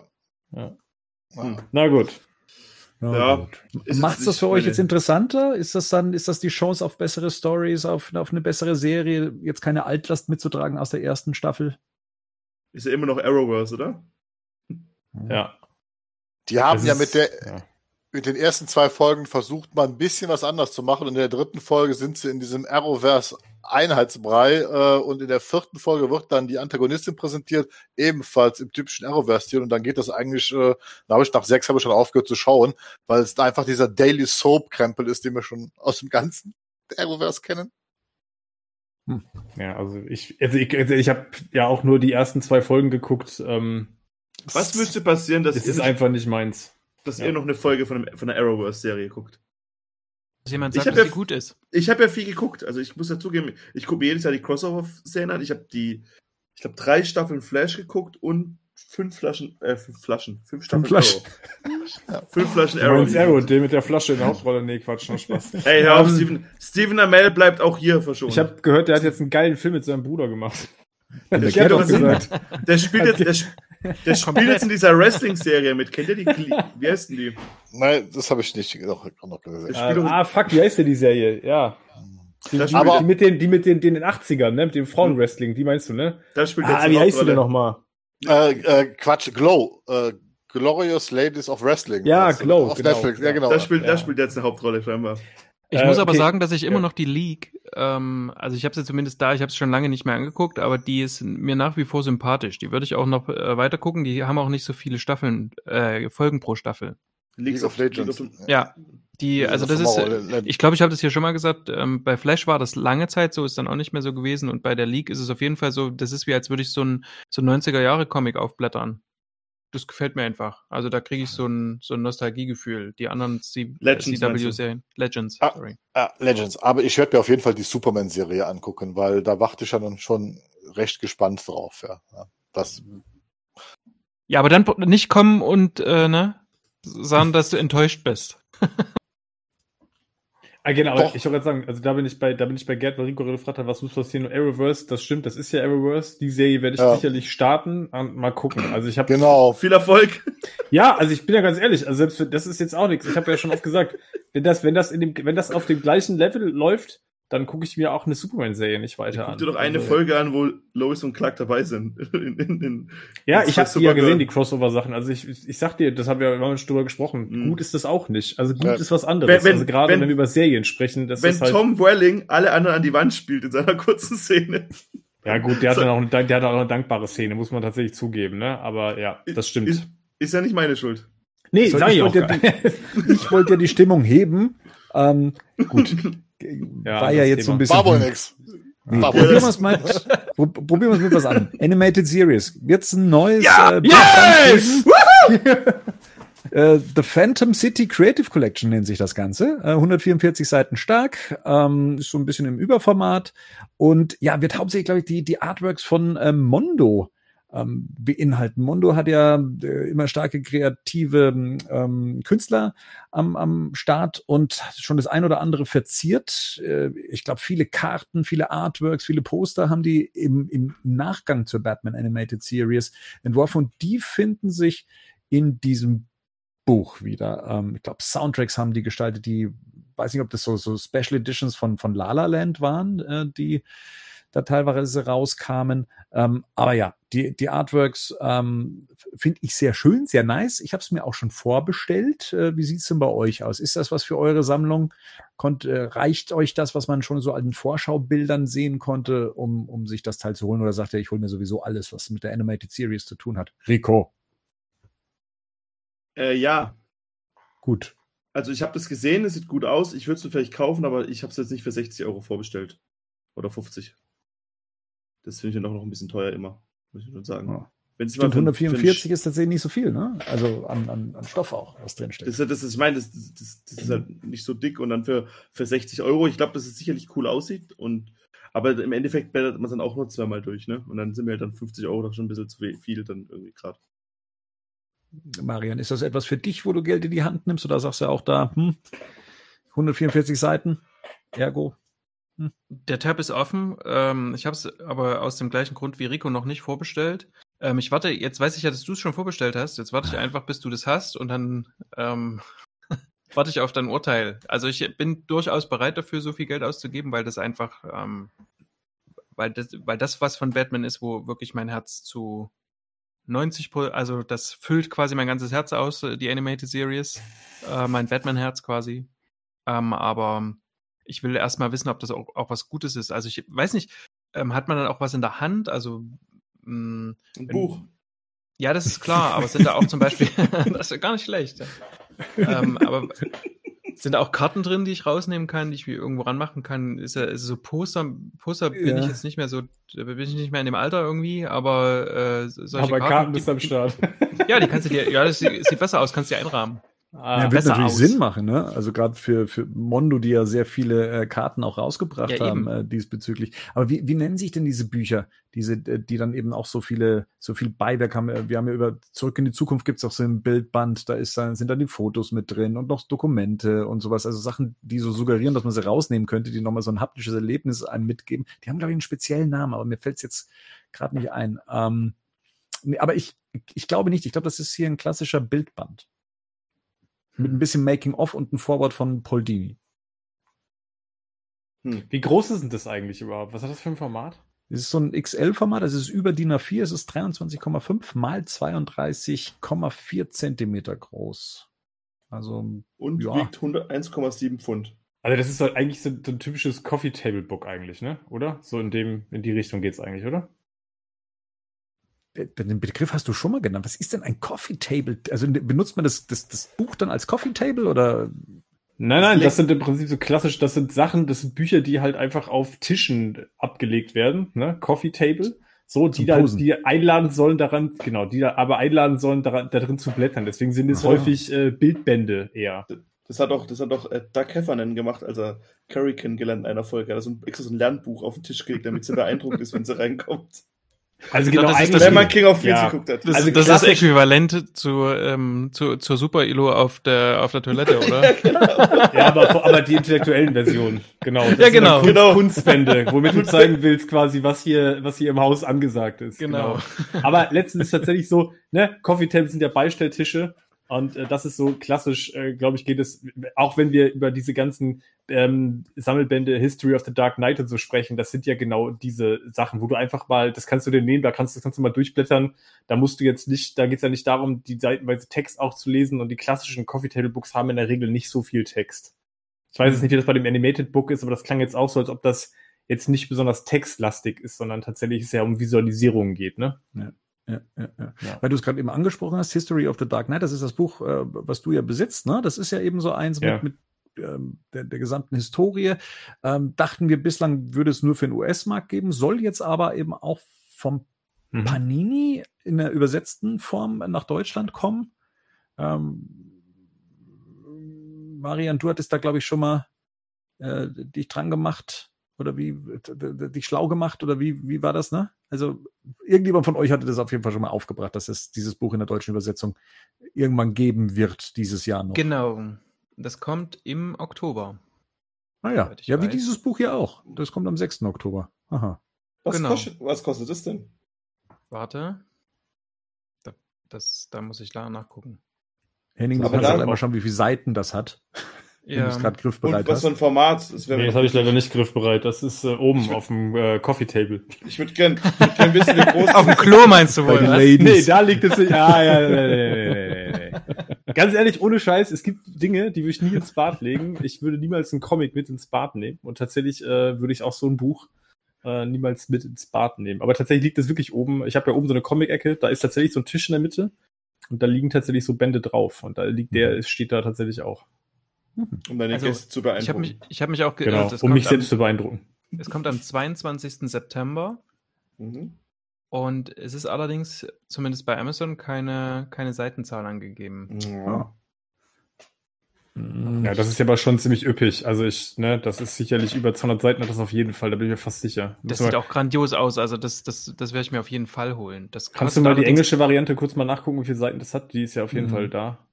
Ich muss das ja leise Weil das- tun. Es wurde ja bemängelt, wir würden so laut tippen beim ähm, Recherchieren, während wir hier aufnehmen. Ja. Hat jemand gesagt? Also ich habe zumindest ähm, die Maße hätte ich, falls jemand Wie heißt denn das Englische? History of the Dark Hier. Knight. The Definitive History. of 400 Dark Knight. Seiten. Ach ja. ordentlich. Ja, das ist halt wirklich ein Riesending. Also, Und dafür wäre ich, würde ich jetzt schon wieder 50 Euro ausgeben, tatsächlich. Aber, Das aber in der englischen sind auch ein Haufen Extras mit dabei. Das ist jetzt so die Frage, Das ob das dann stimmt. beim Deutschen auch mit so- auch, auch so ist. Also das ist wäre was für dich. Da kannst du Karten rausholen, da kannst du Sachen aufklappen. Na, schön inter interaktiv. so. Fällt mir jetzt nichts Freches zu ein, glaube ich. Also War auch gar nicht frech gemeint, sondern war ernst gemeint. Macht Ja, halt ja. Spaß. Hm. Ja, kann man was entdecken. Ah, Das merke habe ich ja schon gesagt beim letzten Mal. Das kannst du tatsächlich, das ist wirklich auch für jeden Batman-Fan. Ich kann das wirklich nur jedem raten. Wer der englischen Sprache des Lesens mächtig ist, kann sich die englische Variante holen und ansonsten bitte auch die deutsche, weil das Ding ist wirklich tatsächlich uneingeschränkt empfehlenswert. Das war ein Top-Geschenk, Männer, ein Top-Geschenk. wenn ich morgen als freier Sehr, sehr Mann, gerne. kaufe ich es mir. Ich reite auf dieser Welle der positiven Emotionen, um euch mit in die nächste News zu nehmen. Und zwar sprechen wir über den Snyder Cut. Ähm, Oh. ja, also für manch ein äh, Fan auch ein Riesengeschenk. Äh, Ich freue mich ja tierisch drauf und war dementsprechend auch äh, froh, dass äh, Zack Snyder da jetzt gar nicht mal so ähm, close to the chest macht, sondern sagt hier, wenn ihr Fragen habt, dann fragt mich über Vero. Wer von euch ist eigentlich bei Vero? Rico, warst du nicht mal bei Ich wegen Vero? Zack Snyder. Naja. Ich bin wegen Zack Snyder da. Aber ich gucke da auch nur rein, wenn es. Hm? Ja, was Ich verstehe die da? Plattform ehrlich gesagt nicht. Ich verstehe die Plattform nicht. Das ist so eine Die Mischung Plattform. irgendwie aus Instagram und Twitter. Aber so Und ganz Xing verstehe ich es nicht. Und ja, Mhm. und, und Adult Friend Finder. Aber so ganz verstehe ich es nicht, für was es Also ich verstehe die Plattform an sich nicht. Ich weiß nicht, was da besser oder schlechter ist. Ich finde sie ist ein bisschen unübersichtlich und ich sehe ganz selten nur die, ähm, die Kommentare sehe ich irgendwie nicht immer. Zumindest nicht aus der App direkt. Da muss du so ein paar Mal rumklicken, bis man die hat. Aber Zack Snyder mag die scheinbar wohl. Ja, äh, wahrscheinlich so auf Business-Ebene und hat halt da eben auch so seine, seine Fans um sich gesammelt und die versorgt er dann eben auch regelmäßig mit so kleinen Infohappen. Wollen wir mal die Fragen durchgehen? Also äh, er wurde zum Beispiel gefragt, ob ähm, inwieweit sich denn der Film, wenn er damals den Film ins Kino hätte bringen dürfen, also wenn das nicht mit Joss Whedon gewesen wäre, ähm, wie hätte sich dann die, die Version von damals zu der heutigen unterschieden? Und da hat er gesagt, selbst 2017 wäre er mit jeglichen Kompromissen da an den Start gegangen und jetzt 2021 keine Kompromisse. Geil. Ist meine Aussage. Das ist- das ich meine, ist halt- schon cool. Das ist, was ich, das ist, was ich von Snyder hören will. Keine Kompromisse. Ja, aber an und für sich für einen Regisseur natürlich cool, wenn du sagst, okay, bis auf vielleicht Budget und, äh, ähm, und, und vielleicht beschränkt in, in dem, was man noch hätte machen können, wenn das Ganze noch irgendwie finanziell gestützt worden wäre, großartig. Aber an sich kann er sich jetzt austoben, zumindest klingt das danach. Und da bin ich dann, da, manch einer kriegt da Angst vor. Ich find's spannend. Ähm, wurde Justice League digital gedreht? Nein, auf Film, sagt er. Und dann kommen wir zum gröberen Thema und das ist dann eben das Bildformat. Und das, ich, ach, ich möchte, ein großes Ding möchte ich gar nicht draus machen, weil wir ja wissen, über das Bildformat zu sprechen ist, ist eine komplizierte Geschichte. Ich bin ein Freund des äh, breiten Bildformats, der epischen Breite für die Optik. Ähm, äh, Snyder hat sich irgendwann mal so ein bisschen in das IMAX-Format verliebt, aber gemerkt, okay, für Justice League kann er jetzt nicht die IMAX-Kameras rausholen und nimmt das dann in so einer Art 4 zu 3 Format auf, also fast schon quadratisch. Um es dann ähm, später zu maskieren. Das haben wir dann im Kino gesehen. Das heißt, es war dann so ein 16 zu 9 Format. Ich benutze jetzt mal die einfachen Begriffe, weil das wahrscheinlich die meisten Hörer auch so kennen. Das heißt, das gesamte Bild am Fernseher wäre dann gefüllt, ähm, während bei anderen Filmen eher so die epische Breite durch Balken oben und unten gestützt werden. Bevorzuge ich einfach, weil es ja ein, ein, ein, eine epischere Breite mit sich bringt äh, in in der Optik. So, und er hat jetzt aber gesagt, ja, nee, er hat zwar, er arbeitet an diesem nahezu 4 zu 3 Format, um es dann letztendlich, und hier wird es ein bisschen kompliziert, in so einem ganz merkwürdigen Format rauszubringen. Gerd, was ist, was ist das denn wieder? Er, er möchte auf, äh, was möchte er auf äh, 1.66 äh, zu 1? 1.66 zu 1. Das ist, das ist, das, das ist ja Balken. Kino links und rechts. Genau, schwarze Balken links und rechts heißt das dann. Das ist das ursprüngliche Kinoformat. Also das ist ähm, das erste Kinoformat, was wir hatten, ist ja 1,33 zu 1, also tatsächlich fast quadratisch. Äh, und das war dann eines der ersten, das durch optische Linsen etwas verzerrt wurde. Breitere Format ist 1,66 zu 1. Und das hat sich eigentlich seit Jahrzehnten so durchgesetzt, dass so Filme gedreht wurden dementsprechend. Und äh, das ist aber ideal für IMAX, weil IMAX äh, ja auch projiziert wird, fast in quadratisch projiziert wird. Und deswegen ist dieses 166-Format da ideal geeignet, das in einem IMAX-Kino zu zeigen. Aber auf unserem heimischen Fernseher und bei HBO Max haben wir dann links und rechts dicke schwarze Balken. Ja, und das verstehe ich eben nicht. Also ich verstehe dieses IMAX-Argument, wenn man IMAX bei sich im Wohnzimmer stehen hat, ja, ähm, was wohl niemand haben wird. ähm, also, und ich verstehe auch die Vorteile von IMAX. Ich habe Batman wie Superman damals im IMAX gesehen und das war was beeindruckend, weil du mitten im Film sitzt. Und äh, wenn das Ding, wenn die Leinwand sich nach oben und unten optisch aufmacht, dann ist das tatsächlich nochmal was anderes und es ist eine unglaubliche Schärfe. Aber das kriegst du doch nicht nach Hause transportiert. Also hier verstehe ich nicht so ganz sein Ansinnen, außer zu sagen, okay, ich mache das hier kompromisslos und äh, bringe das in meinem Wunschformat nach Hause. Aber also bis auf die Instagram-Generation hat doch keiner was von diesem Format. Hat, hat jemand von euch den Film mit 90s gesehen? Nee.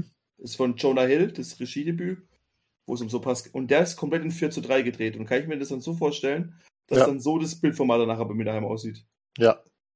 Das heißt, ich habe einfach im Prinzip, wenn man Fernseher hat, ist es blöd, weil dann hat man nur, oder? Ja. Dann ja. hat man links und rechts halt Balken. Und für jemanden, der einen Leihmann hat, ist es wahrscheinlich egal. Ja. Ja. ja haben wir das doch geklärt. Gut. Ja, der wird doch aber anders. Der, warte mal, aber, aber Justice League wird doch, wird doch nicht in 4 zu 3 hinterher ausgestrahlt werden. Von der Idee her. Dass ja, man eine von Idee, der Idee bekommt. Weil, weil weiß, 90s ist ja tatsächlich auch in 4-3, der wird ja tatsächlich in 4, 3, 4 zu 3 ausgestrahlt, oder? Genau, aber ich, mir geht es ja, ja darum, wenn man jetzt halt ja. vom Fernseher hockt und jetzt den Mid-90s guckt, dann dürftest du ja links und rechts schwarze Balken haben. Also genau. du machst irgendwie, du zoomst ins Bild rein, was man ja auch immer machen genau. kann. Ja. Aber für Henning und, auch nochmal, weil, weil du gerade ja nicht da warst. Also laut Snyder wird der Film mit Balken mhm. links und rechts, also sein Ansinnen ist es ja mit dem Seitenverhältnis 1.66 zu 1, oh Gott, äh, dann ja. eben rauszukommen. Du wirst mit, mit Balken links und rechts äh, leben müssen, was ja recht ungewöhnlich ist. Das kennen wir gerade noch von Fernsehserien, äh, wenn wir die, äh, von, also wenn wir alte Fernsehserien heute angucken auf dem 16 zu 9 Bildschirm. Ja, die sind aber dünner, die Balken, ne? Also die sind dünner, als wenn wir mhm. jetzt über das klassische 4 zu 3 mit 1.33 zu 1 reden. Also das ist ja nochmal ein Unterschied. Aber ja, okay. Aber das ist ja, aber das ist ja irgendwie auch nicht geil, oder? Also, wenn man das mal so sagen darf. Das wissen wir noch warum nicht. Aber ich, weniger, also, warum willst du ein weniger Bild auf der, auf der Leinwand haben? Ich meine, du hast halt jeder Laptop und jeder Fernseher hat eine gewisse ungefähr, ist ja irgendwie aufgebaut von einem meistens und dann hast du halt links und rechts überall dann weniger Informationen, aber oben und unten dann mehr. Ja, das hast du ja grundsätzlich bei so gut wie fast jedem Format, weil ja 16 zu 9, das ist, glaube ich, das einzige Format, was, was tatsächlich 16 zu 9 komplett ausfüllt, ist, äh, ist 1.78 zu 1. Das einzige Format, was komplett den 16 zu 9 ausfüllt, ohne dass du irgendwo einen Balken hast. Also ich kann mich gerade daran erinnern, dieses 1.66 zu 1, das hatten auch einige der älteren James Bond Filme, ne? Gerd, korrigiere mich gerade, liebes Grüße aus Moskau. Ich glaube, der müsste auch so gedreht sein. Goldfinger ist, glaube ich, auch so. Ähm, wo tatsächlich den meisten das wahrscheinlich noch nicht mal besonders auffallen wird, weil die schwarzen Balken jetzt nicht so fett sind, wie man sich das jetzt beim klassischen 4 zu 3 links und rechts, also wo gerade jeder weiß, wie das aussieht. Bei dem 1 zu 66 sind die jetzt nicht so breit. Da sind die, die sind halt einmal komplett ums Bild rum zwar, aber ne, nicht so dick, dass das jetzt jedem sofort auffallen wird.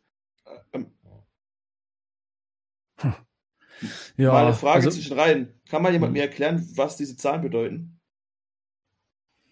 Das ist der Bildausschnitt, der quasi zu sehen ist. Okay. Oder was kannst-?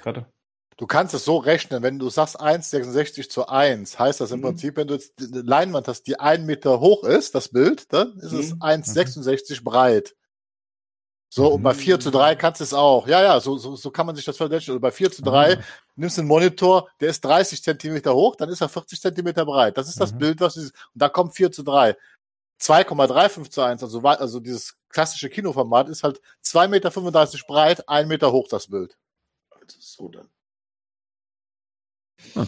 Ja, Gut, sp- springen wir mal weiter in den Fragen. Ähm, ob noch was kommt als, als äh, Teaser, noch vor dem Event am 22. August, also meint damit nicht 20 Jahre Batman News oder 100 äh, Folgen Badcast, sondern halt eben das Fandom-Event. Da meinte er, da könnte schon noch was kommen.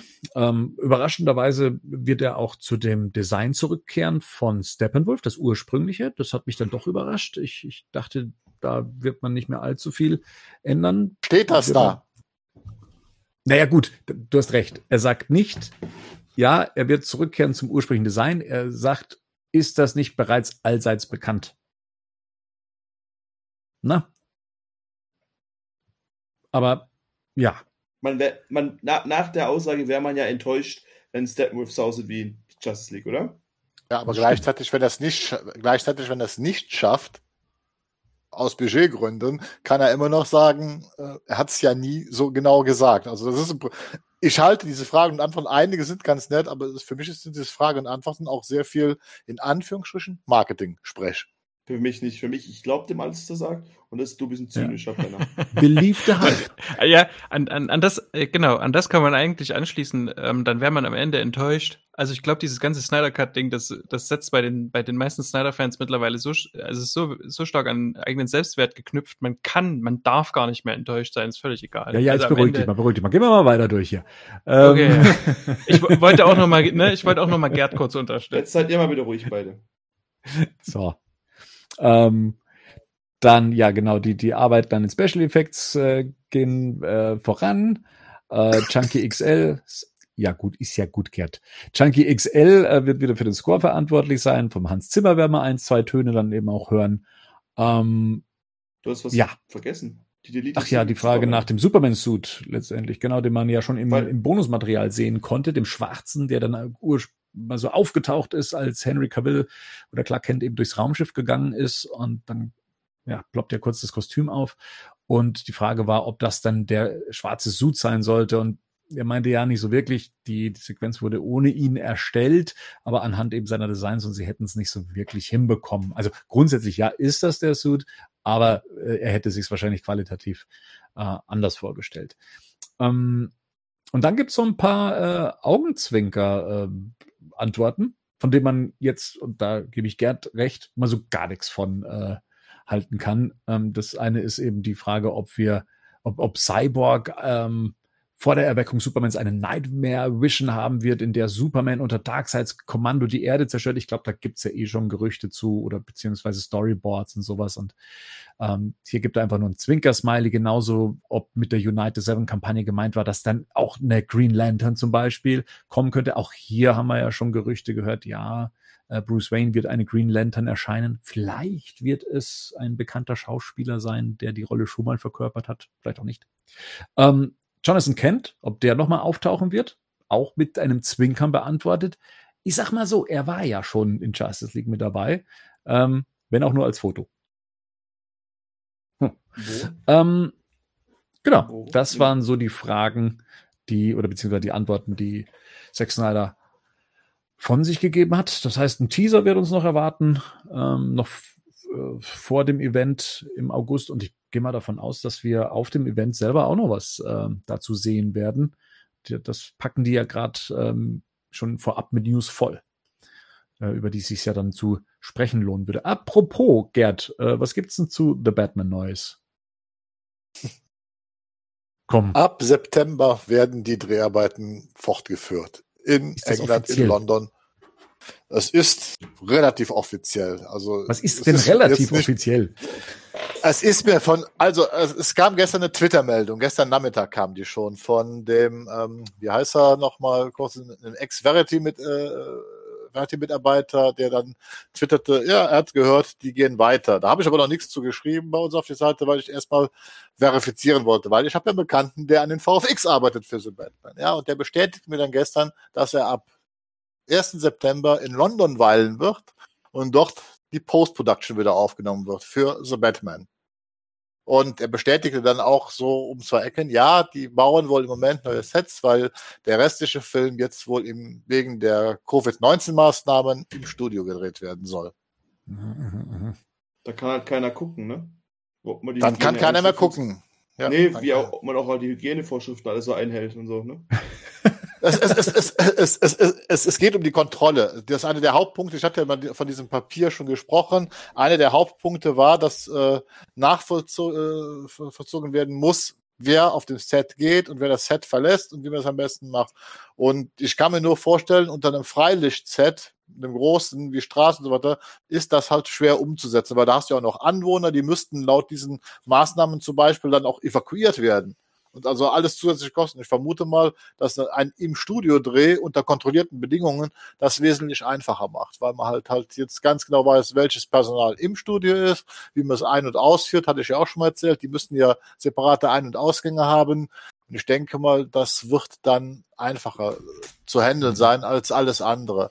So, und dann hatten jetzt ein paar Leute ja schon geschrieben, Studio-Look, 30, ja. ungefähr 30 Prozent des Films sind ja schon gedreht. Wir wissen ja gar nicht, ob jetzt da schon die Außenaufnahmen hier abgeschlossen sind, weil der ursprüngliche Plan war ja in Cardington weiter zu drehen. Und das wären ja auch Studiodrehs gewesen, zum Beispiel, ne? Nach weil man sagen muss, also, in, in Batman Begins, auch in den Cardington, wurde ja damals auch Gotham City beziehungsweise die Narrows aufgebaut. Ich finde schon, dass man das dass man es merkt. Ne? Also so im Sinne von Stu äh, Studio-Look. Ich bin schon so ein On-Location-Fan, besonders die Covid-19-Geschichte begann ja gerade als noch äh, so ein großer Stunt, glaube ich, oder eine Verfolgungsjagd gedreht werden sollte, in, was in Glasgow, ja.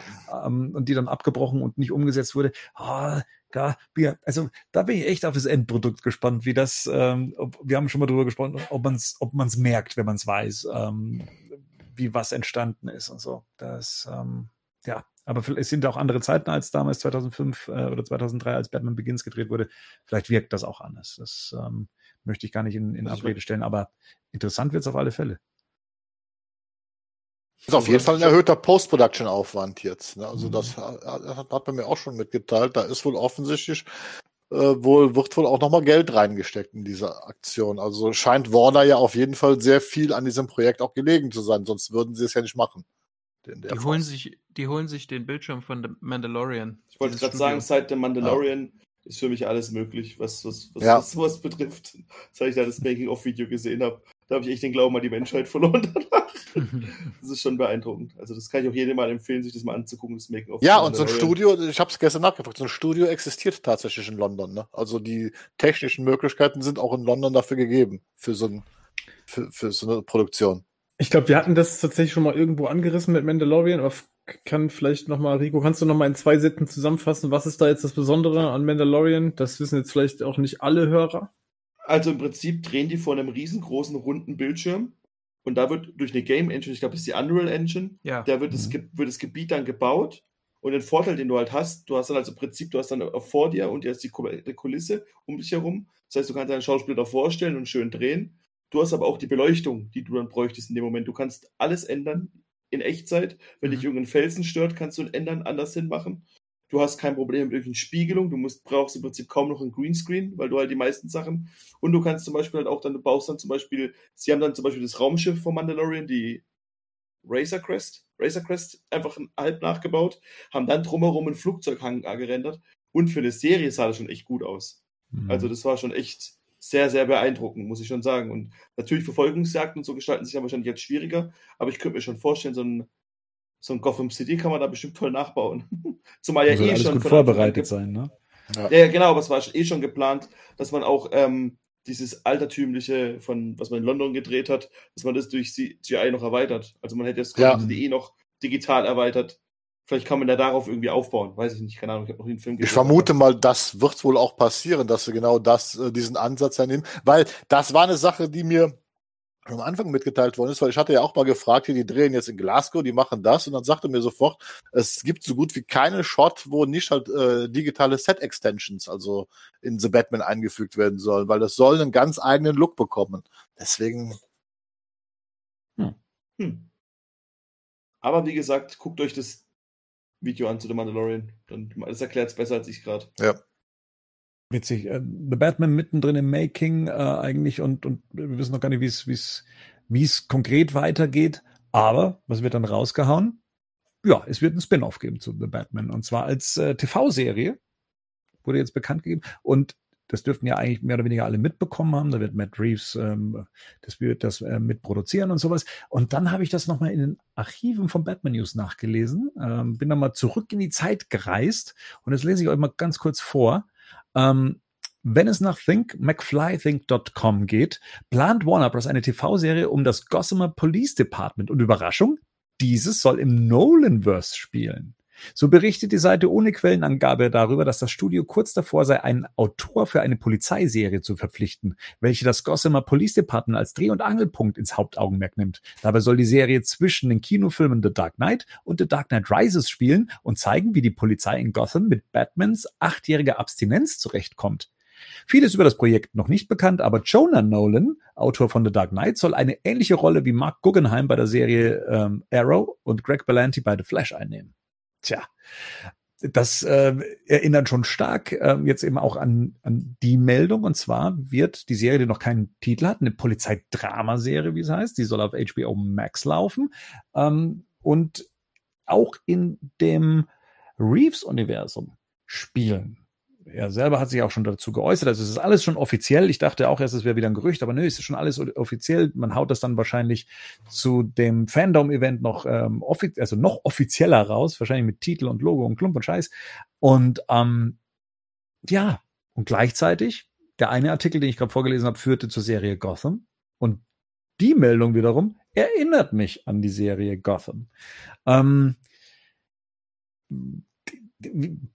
Wieso, das, und genau diese zwei Herzen schlagen auch so ein bisschen in meinem, meinem Brustkorb, wenn es darum geht, weil einerseits habe ich mir damals aus, von Gotham mehr erwünscht und habe was bekommen, was, was anderes war, aber nicht das, was ich eigentlich sehen wollte. Und jetzt kündigt sich etwas an, was in eine ähnliche Richtung geht, zumal auch die Worte oder Begriffe Gotham Central äh, fallen, eine, eine äh, sehr gelungene Comic-Reihe.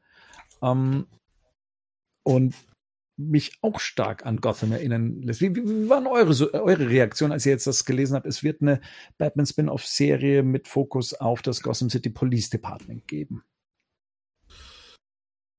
Ich muss ehrlicherweise sagen, dass ich mich eigentlich ziemlich drauf freue. Ich glaube, weil drumherum auch, ähm, weil klar ist, wer der Showrunner wird, das ähm, ist Terence Winter.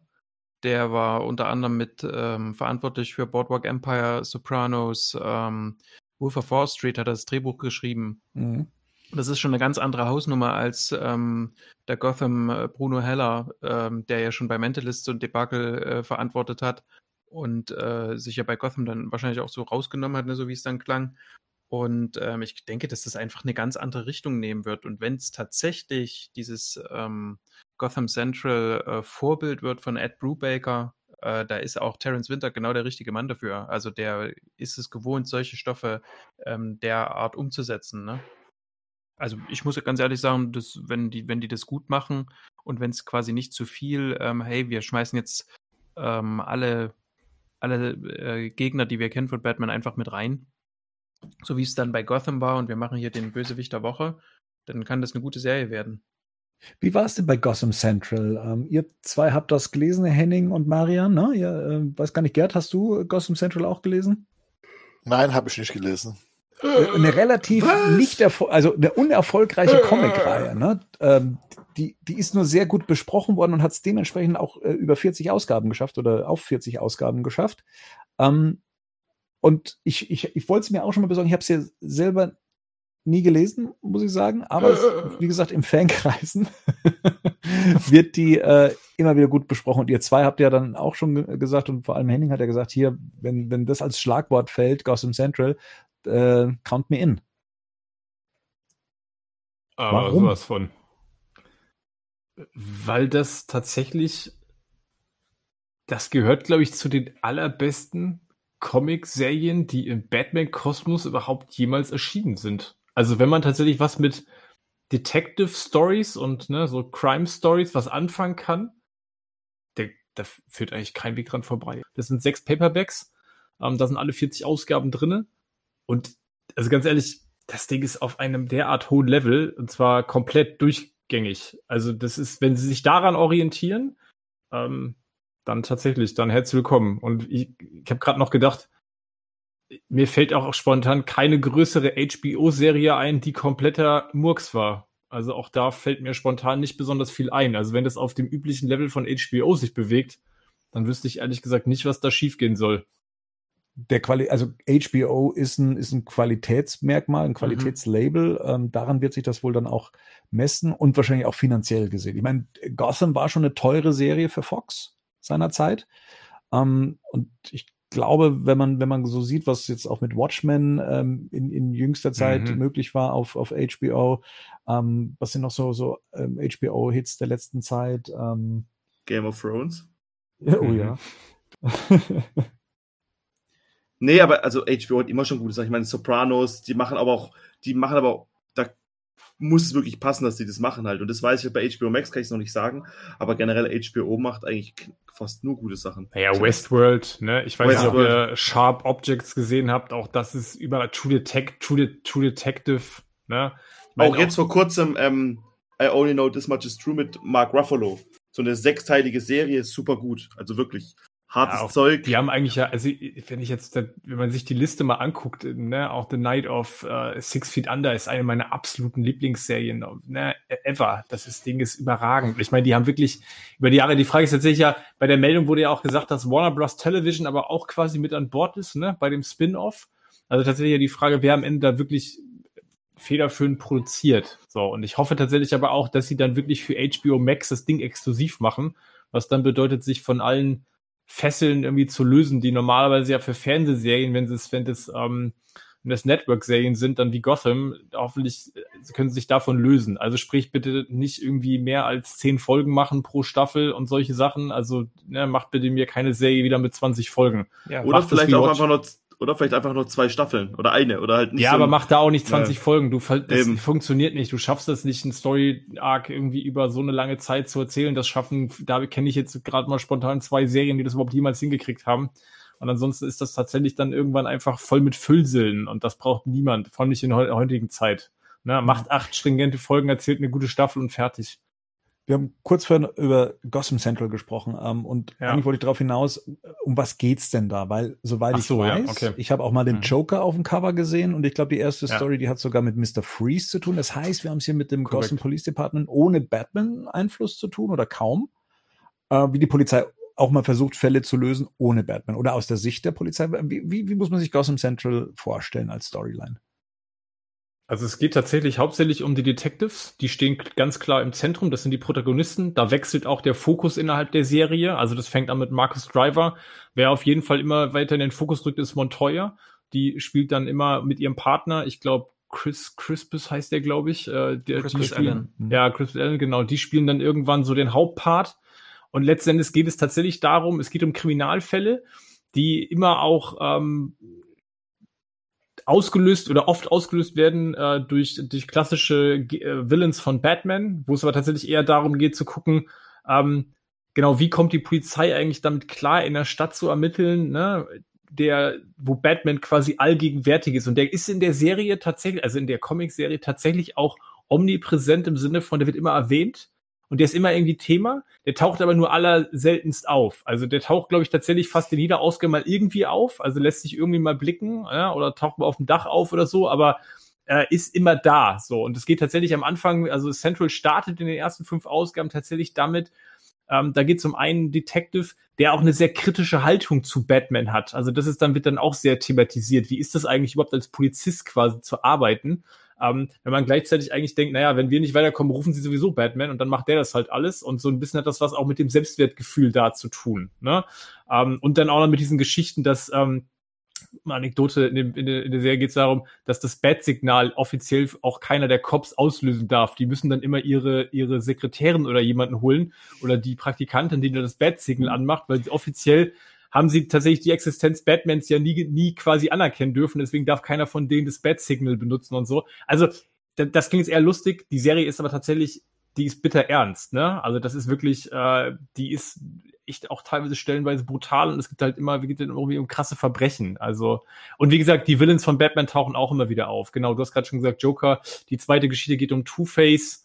Ähm, der taucht da auch auf. Es geht dann irgendwann auch noch mal der fünfte Band, das ist auch kein Spoiler, der heißt auch Toter Robin, das ist der Titel der, des Bandes, fünfter, sechster. Ähm, ja, und wie gesagt, es ist aus meiner Sicht absolut empfehlenswert. Also alle, die Comics lesen und im Batman-Kosmos unterwegs sind, das ist eigentlich Pflichtlektüre. Die gibt's cool. in sechs also, Einzelbänden. Sechs Paperbacks, ja. ja. Und damit ist die auch komplett, also die ist, ja, die ist wirklich auch richtig gut. Also ist wirklich Brubaker, ne? Marin hat es gerade schon gesagt. Ja. Also ich meine, wer jetzt im Comic-Bereich unterwegs ist und sich mit Autoren beschäftigt, der weiß, glaube ich, was er mit Brubaker kriegt. Und Marian, ich weiß nicht, wie du es siehst, aber der liefert hier auch tatsächlich einfach auch echt wirklich ab. Ich äh, erinnere mich auch wenig dran, dass der ähm, überhaupt äh, also schlechte Sachen geschrieben hat. Ich meine, das, das meiste ist ja stilistisch, also das ist halt ein Krimi-Autor, ne? Irgendwie ja, so. Genau. Und das ist ja. der beste, würde ich sagen, Krimi-Autor momentan so im ähm, ja im, im Comic-Bereich. Und was, was ich auch sagen muss, ist die Zeichnungen, ich weiß nicht, wer es gezeichnet hat, größtenteils, aber ähm, Michael, wie hieß denn der, der das gezeichnet Michael hat? Michael Lark ist das. Lark. Ja, genau. Das ist zum Teil so ein bisschen, äh, erinnert das, äh, und ich glaube, spätestens da haben wir Gerd an Bord, äh, so ein bisschen an äh, Year One. Ja. Von, wer war das? Mazzucchelli? Ja. Mhm. Ja. Ähm, und ich glaube, das passt wieder zu, sehr gut zu The Batman. Also ich kann mir sehr gut vorstellen, dass dieser The Batman, ähm, auf den Gerd sich so sehr freut, der auch aus diesem, der mit diesem großen De äh, Detective-Hintergrund kommt, dass, das, dass dort eben so eine bodenständige Serie stattfinden kann, die, genau, wo es eben auch oft darum geht, schalten wir jetzt das Signal an oder nicht. Mhm. Jetzt äh, meint ja der ein oder andere schon rausgehört zu haben, dass äh, ja die Möglichkeit besteht, dass jemand wie Jeffrey Wright der ja auch schon seine HBO-Erfahrung mit Westworld gemacht hat und ja eben Commissioner Gordon in The Batman spielen wird, ja dann da auch mit eingeflochten werden könnte. Oder dass sogar ein Robert Pattinson oder vielleicht der Umhang von ihm in der äh, Serie auftauchen könnte. Hm, Finde ich einerseits einen spannenden Gedanken. Der andere Gedanke, den ich hatte, war, weil es ja hieß, wir werden mitbekommen, wie die Korruption überhaupt nach Gotham kam und wie sie sich aufgebaut hat. Was mich wiederum dann an äh, Boardwalk Empire erinnert, äh, der die, die Serien, an der Terence Witter eben äh, nach Sopranos dann äh, gearbeitet hatte, ähm, die, die ich großartig fand. Ähm, und ich mir dann auch gleichzeitig gedacht habe, muss es denn in der Jetztzeit spielen oder in der Zeit von The Batman? Kann es nicht vielleicht 1800 noch irgendwas sein oder äh, frühes äh, 1914, keine Ahnung, oder die 40er Jahre, ähm, dass man auch Gotham als, als diese korrupte Stadt, die sie dann, wie man sie in der Neuzeit kennt, sie auch eine Chance hat, sich dorthin zu entwickeln. Ähm, versteht ihr, was ich meine? Also, dass es gar nicht mal mhm. so zwingend an The Batman dranhängen muss, sondern in dem Gotham City, was es zwar in The Batman gibt, aber hier die Ursprünge stattfinden. Was gibt's denn für ähnliche Serien, die so funktionieren? Also die einen Kinofilm ähm, als Grundlage haben, aber sich so ein bisschen entfernen. Also die, die Abenteuer des jungen Indiana Jones fallen mir da ein. Ich glaube, es gab zu Blade Runner, äh, nicht zu Blade Runner, zu äh, Total Recall eine Serie, die zumindest in dem Universum gespielt hat, aber nichts mit dem Film konkret zu tun hatte. Highlander. Ja, Agents of Shields. Mhm. Die Marvel-Serie ah, ja, hast du? Mhm. Gerd, was sagst denn jetzt du dazu? Komm. Ähm, sagen wir so, ich habe generell immer so ein bisschen Problem mit Prequel-Serien, insbesondere so auch mit Gotham und so weiter, ne? weil wenn ich dann so etwas sehen will, dann will ich halt Batman sehen oder ich will halt Superman sehen, aber das ist ja eine Sache. Ich bin ein bisschen versöhnlich gestimmt, einfach wie gesagt, ne, das ist der Autor von Boardwalk äh, Empire, es ist der Autor von Sopranos, zwei der großartigsten Serien, die es überhaupt gibt. Wenn so ein Mann da Showrunner wird, äh, dann ist das schon mal zumindest ein Garant dafür, dass es eine tolle Serie wird. Ob das jetzt dann wirklich in das Batman-Universum passt, das ist eine andere Sache. Das müssen die Leute dann da mal äh, abwarten. Ich finde die Idee von dir eigentlich sogar recht spannend, das Ding vielleicht tatsächlich weit vor The Batman spielen zu lassen, weil wie gesagt, so ähm, wäre wär eine schöne Sache, so eine Korruptionsgeschichte, äh, weil das ist ja auch immer das, was Batman ausmacht. Also wenn Batman aktiv von den alten Comics ist, ja Gotham ein Moloch, der schon seit Jahrzehnten da äh, so existiert und, und so weiter. Das ist ja im Prinzip, ist ja Gotham City in den Comics eine Stadt, die von den restlichen Vereinigten Staaten aufgegeben worden ist. So ver verrottet ist die eigentlich. Das ist ja auch das, was Nolan so ein bisschen in, in TDKR dann auch zum Schluss zeigt, wenn, aber ich bin gespannt drauf, was daraus machen. Wie gesagt, die Leute, die dahinter stehen, die sind also auf jeden Fall für Großartiges bekannt. Das heißt also, ich vermute mal, inhaltlich äh, wird es bestimmt keine schlechte Serie werden. Ist halt die Frage, ob man das dann, ob man das hinbekommt, zur Look and Feel für beides hinzubekommen, weil das ist ja das, was bisher alles irgendwie, auch gerade die Marvel-Sachen total gescheitert sind dran, dass man das geglaubt hat, dass es im gleichen Universum spielt und dass es halt auch gleich aussieht, ne? Also gerade Klar, wenn wir jetzt diese Greenscreen-Technik oder diese, diese Bildschirmtechnik, wo wir vorhin drüber gesprochen haben, benutzen kann, kriegt man das vielleicht schon eher hin, aber also wenn, wenn, wenn jetzt, wenn wir hier sprechen von einem Gotham City, das stark nachbearbeitet werden musste, auch schon zu den Außendrehs, da dann irgendwie eine Gotham-Serie oder eine, eine, eine, eine, eine ähm, hier Gotham äh, Polizeidepartment-Serie hinzubekommen, das ist dann schon, das muss dann schon auch, da muss ordentlich Kohle drin sein, die HBO auch hat natürlich, aber ist dann auch quatschig, wenn es dann total billig sich anfühlt, oder? So, irgendwie. Es bestünde ja zum Beispiel auch die Möglichkeit, wenn Bernd jetzt schon die Idee so reinbringt, dass du, was weiß ich, zwei, drei Staffeln hast mit je zehn Folgen, die jeweils in einem anderen, in einem anderen Zeitalter stattfinden. Also, dass du es quasi nachvollziehen kannst. Ähm, und das Problem, was, äh, was eben Agents of Shield hat, das haben die hier eben nicht, äh, dass du jetzt hier großartig mit Superhelden-Zeugs äh, hantieren musst, sondern du hast eine mhm. Polizeiserie einfach oder es geht halt um Korruption, die sich über verschiedene Klar. Generationen möglicherweise aufbaut. Was du natürlich mit drin haben musst, ist auf jeden Fall, weil die gehören nun mal mit zu, fast zu den Gründungsvätern sind die Waynes und die Kanes. Mhm. Mhm. Also ich meine, die Chance ist ja auf jeden Fall da. Also ich meine, wenn man jetzt sagt, man, man zieht das Ganze, wie gesagt, wie Marian das gerade gesagt hat, über mehrere Staffeln auf und zeigt so die Entwicklung über Jahrzehnte, ähm, dann habe ich zum Beispiel auch das, also Gordon jetzt mal in der Comic-Serie Gotham Central taucht Gordon tatsächlich auch immer nur als Randfigur auf. Der ist da vielleicht in der ganzen Serie vielleicht irgendwie eine Handvoll mal zu sehen. Ne? Der spielt im Department tatsächlich äh, und in den Geschichten kaum eine Rolle. Der wird eher mal erwähnt. Also das wäre jetzt zum Beispiel auch kein, kein Hindernisgrund, weil jetzt Wright da tatsächlich dann eher Gastauftritte haben müsste. Man könnte tatsächlich aber auch, wenn man das dann sehr weit vorne ansetzt, ähm, dann könnte man ja auch einen anderen Schauspieler besetzen als junge Version von Wright. Das wäre ja dann ja auch möglich. Auch da so ein bisschen die Geschichte dann, ich meine, sind wir natürlich sehr nah bei Gotham.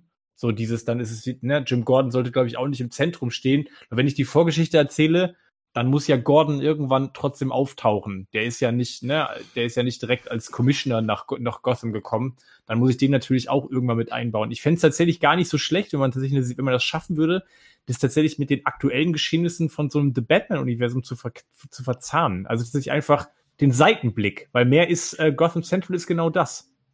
Das ist der Seitenblick. Das ist der mhm. Blick runter in die Gasse rein. So, das, ne, was wir bei Batman nicht sehen. So, Batman sind wir über den Dächern, so. Und dann haben wir den Blick in die, in die Gassen und das, was da, was Alltag halt in dieser Stadt einfach noch ist, ne. Und halt, wir haben schon oft gesagt, Batman kümmert sich auch um die kleinen Gangster, aber der kann sich um jeden kümmern, so. Und das, ne, und der kümmert sich auch nicht um jeden Kriminalfall. So, und das ist tatsächlich eine spannende äh, Geschichte, das, das auch mal zu zeigen mit den Cops. Und ich finde es tatsächlich interessant, zu, das in dem Universum zu sehen, wo ein Batman einfach tatsächlich schon existiert. Ja, also wie, ich bin da auch eher positiv, gerade auch mit HBO dahinter. Aber wie gesagt, das muss halt sich auch ähnlich anfühlen halt. Ne? Das ist so mein einziges, was ich mein, mein Wunsch, den ich daran habe. Das, das, das, soll schon das gleiche Gotham City sein halt. Ja, natürlich. Ich glaube, das ist auch natürlich eine Herausforderung, gerade wenn ich dann Villains noch irgendwie hab, in, wenn wir jetzt bei The Batman sind im Kinofilm und ich habe da Villains, ne, und die müssen dann irgendwie in der Serie auch erwähnt werden oder zumindest mal irgendwie auftauchen und auch da brauche ich dann, aber es muss dann halt auch eng verzahnt sein. Also ich meine, dann muss dann, da muss Warner Bros. dann tatsächlich auch äh, bereit sein, äh, entsprechend die Verzahlung zuzulassen, aber das Ganze dann finanziell auch so zu, auszurüsten, dass das halt auch irgendwie vernünftig funktionieren kann. Aber so eine Dark and Gritty HBO Cop-Serie, die im Batman-Universum spielt, Ey, Freunde, da bin ich auf jeden Fall sofort dabei. Ja. Ist ganz interessant. äh, In, in den USA, wenn man sich bei die Reaktion drauf angesehen hat, klar, das ist auch ein Mikrokosmos, aber da gab es äh, nicht nur eine Stimme, die gesagt hat, ähm, ist das gerade der richtige Moment, eine Cop-Serie anzukündigen? Seht ihr nicht, was gerade um uns äh, dr- los ist?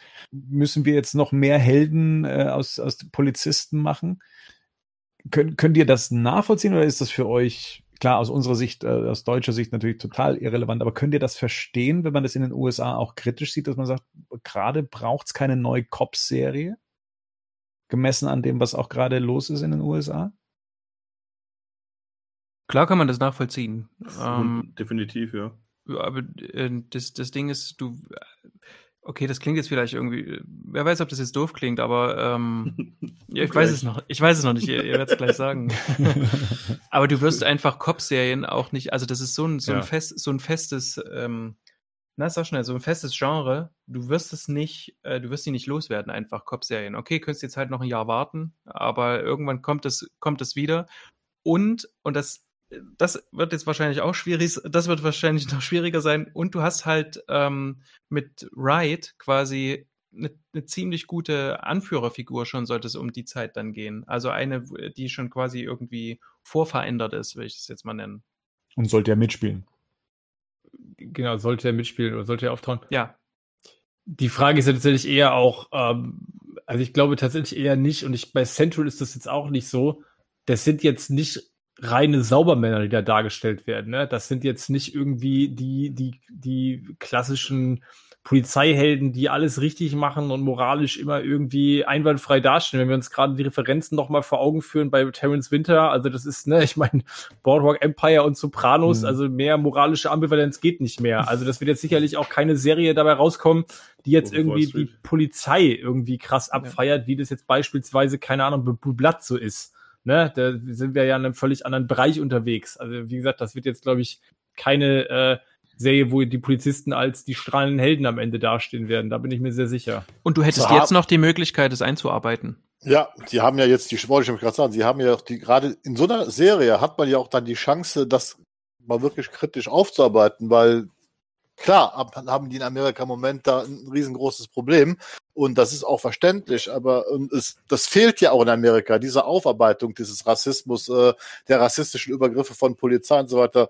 Da hätte diese Serie jetzt sogar die Chance, das entsprechend bei den Showrunnern kritisch aufzunehmen und auch einzuarbeiten. In, Was in ja so eine Watchmen zum. Beispiel sehr gut gemacht hat. Eben. Ohne dass Watchmen man es erwartet hätte. Ja, Also was er, was er da sehr gut funktioniert hat, wo man auch Aspekte gesehen hat, wie dieses Tulsa-Ding da am Anfang, Ja. was man, was nicht mal Amerikaner auf dem Schirm haben. Wie soll das Ja. dann der Rest auf der Welt auf dem Schirm haben, dass Ja, es das gab, ne? Also kann Wobei man schon dabei, machen. wo- Wobei bei Hm? Watchmen, glaube ich, tatsächlich die Frage auch da ist, wie viele Zuschauer haben tatsächlich realisiert, dass das ein reales Ereignis ist, was da am Anfang, also Mhm. ein historisch reales Ereignis, was da, was da in der gezeigt wird. Ne? Das ist in der Serie ja, so wird das ja auch nicht sofort jedem klar.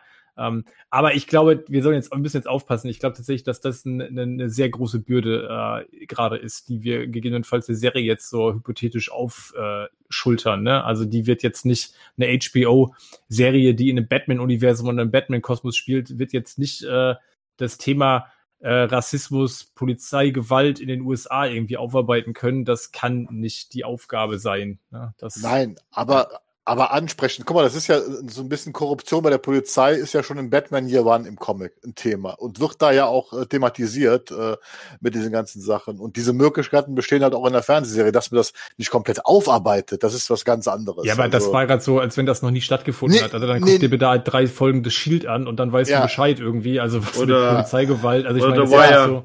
The Wire, Ja. das wollte gerade sagen, das ist jetzt ja nicht, ist jetzt ja nicht so, dass jetzt alle Polizeiserien in den USA Polizisten jetzt irgendwie komplett abfeiern und da gar nicht gezeigt wird, dass es da auch moralische Abgründe gibt, ne, Und die vor allem wird wird es nicht so eine Folge werden, also nicht so eine Serie werden mit den Leuten, die da beteiligt sind.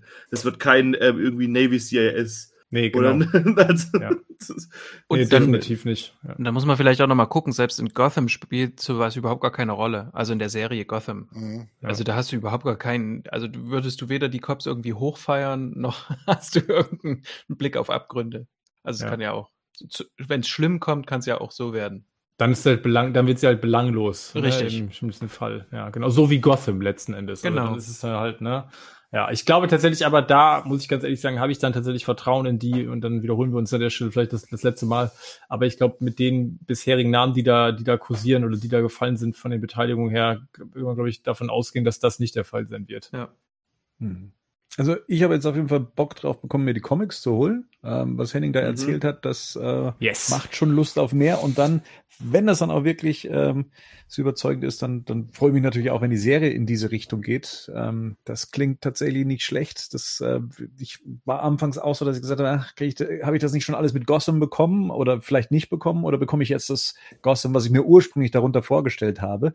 Ähm, das wäre natürlich ganz cool. Und vielleicht erfahren wir auch mehr auf dem DC Fandom Event am Mhm. 23. August. Ähm, übrigens, der 23. August ist der Tag, an dem wir äh, 20 Jahre Batman News in der 100. Folge des Podcasts feiern. Live. um das nochmal ganz charmant mit unterzubringen. Ähm, ja, das, da äh, bin ich gespannt drauf, äh, was wir, was uns da alles erwartet. Das könnte mh, tatsächlich so ein kleiner Rundumschlag äh, an News sorgen und ja, hadern wir der Dinge, die da kommen. Herrschaften, wir haben jetzt äh, schon 22 Uhr, Viertel nach zehn. Was macht ihr heute Wir Abend müssen noch? schnell aufhören. Henning muss weg. Last of Us durchspielen. Oh, okay.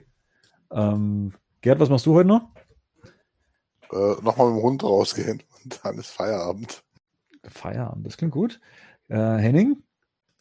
Äh, ich habe gestern tatsächlich zur Vorbereitung auf den Cast nochmal den, das erste Paperback von Gotham Central gelesen. Jetzt werde ich heute die, äh, das zweite Paperback äh, gleich aus dem Regal holen, tatsächlich. Also, Ah, nicht schlecht. Ich habe ja, ich habe ja schon zu Rico gesagt, ich möchte gerne mal meinen, meinen Pile of Shame abbauen und jeden Tag eine Batman-Story lesen oder eine Comic-Story lesen, die hier noch in den Schränken verstaubt. Äh, bis jetzt noch nicht angefangen. Allerdings Jetzt kommt noch mal äh, sechs dazu.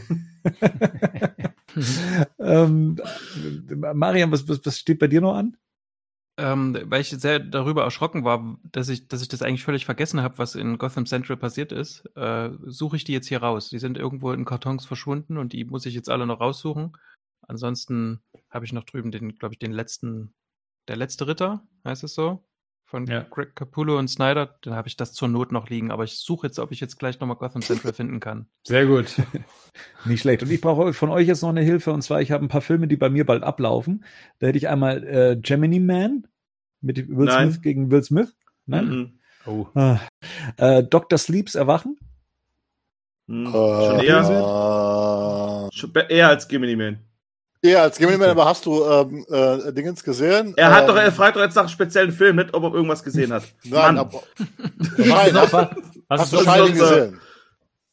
Ich habe Shining gesehen. Ja, ja, Shining Ja, okay. kennt er. Ja, offen. Mann, ey.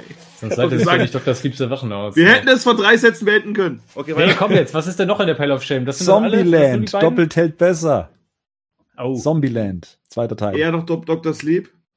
der ist aber lang, ne? Dr. Sleep. Ja, der ist lang. Ah, scheiße. Ja, so viel Zeit habe ich Was heute hast nicht du mehr. noch? Bad Boys for Life.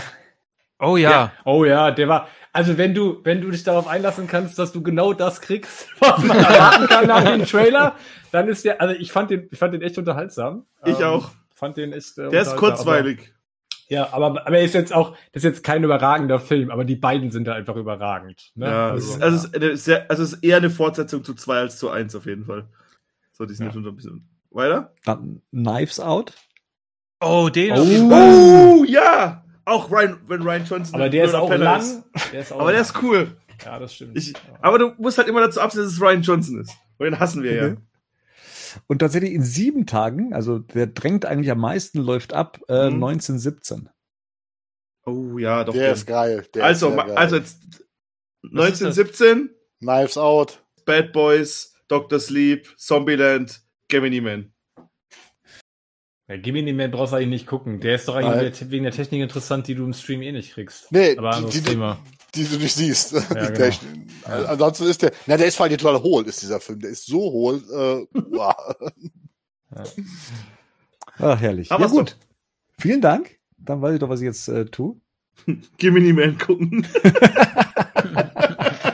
In 24 Frames, obwohl der eigentlich in 60 gedreht ist, was ein Unsinn. Hä, Ja. 120, Alter. Oder Nee, nicht? 60. 60. Nein. Nein, das 120, Rico hat recht. Leute, wie, Wie sind wir jetzt wieder zum Format gekommen? Das kann doch nicht sein. Das kann doch nicht Die sein. UAD hat doch die richtigen Frames, aber die Brüder der Stream nicht, oder? Guck Knives Out. Ja, genau. Ja, Sogar guck noch dir Bad nicht so. Boys. Und- Bad und- Boys for Life. Doch, die beiden, also die beiden Filme musst du auf jeden Fall gucken, Bernd. Ja, Jimmy Man brauchst du Knives- gar nicht. Ich, das lohnt sich nicht, das ist verschenkte Lebenszeit. Ja, ja. Welchen Ja. davon gucke ich am besten mit meiner Frau? Knives Knives Out. Knives Out. Out. Knives Out, ja. Ja. Nice out. Das ist halt so ein Whodunit, aber das, ja. Ah, der ist charming gemacht. Der ist Ja, geil. wie, wie, wie Der- Star Wars mit einer Erwartung gespielt hat. Aber nein, gut halt. Ja, nur hast du bei, nur hast du bei Knives Out keine Erwartungen. Eben. Der hat Ja, doch so ein eben. Whodunit, halt so ein Agatha Ja, Christie. gut, aber den kriegst du ja auch. Ah, Den Eben. kriegst du ja. Aber halt mit, aber ein gut. Fand Ja. ich. ich fand echt gut. Dann danke ich euch für eure Tipps. Danke euch für eure Zeit. Das Gerne. waren wieder coole Themen, die wir heute hatten. Coole Gespräche. Ähm, und wünsche euch einen schönen Abend und an den Hörern genauso. Ciao. Bis dahin. Servus. Bye bye. Gute Nacht. Mach's gut. Tschüss. Ciao.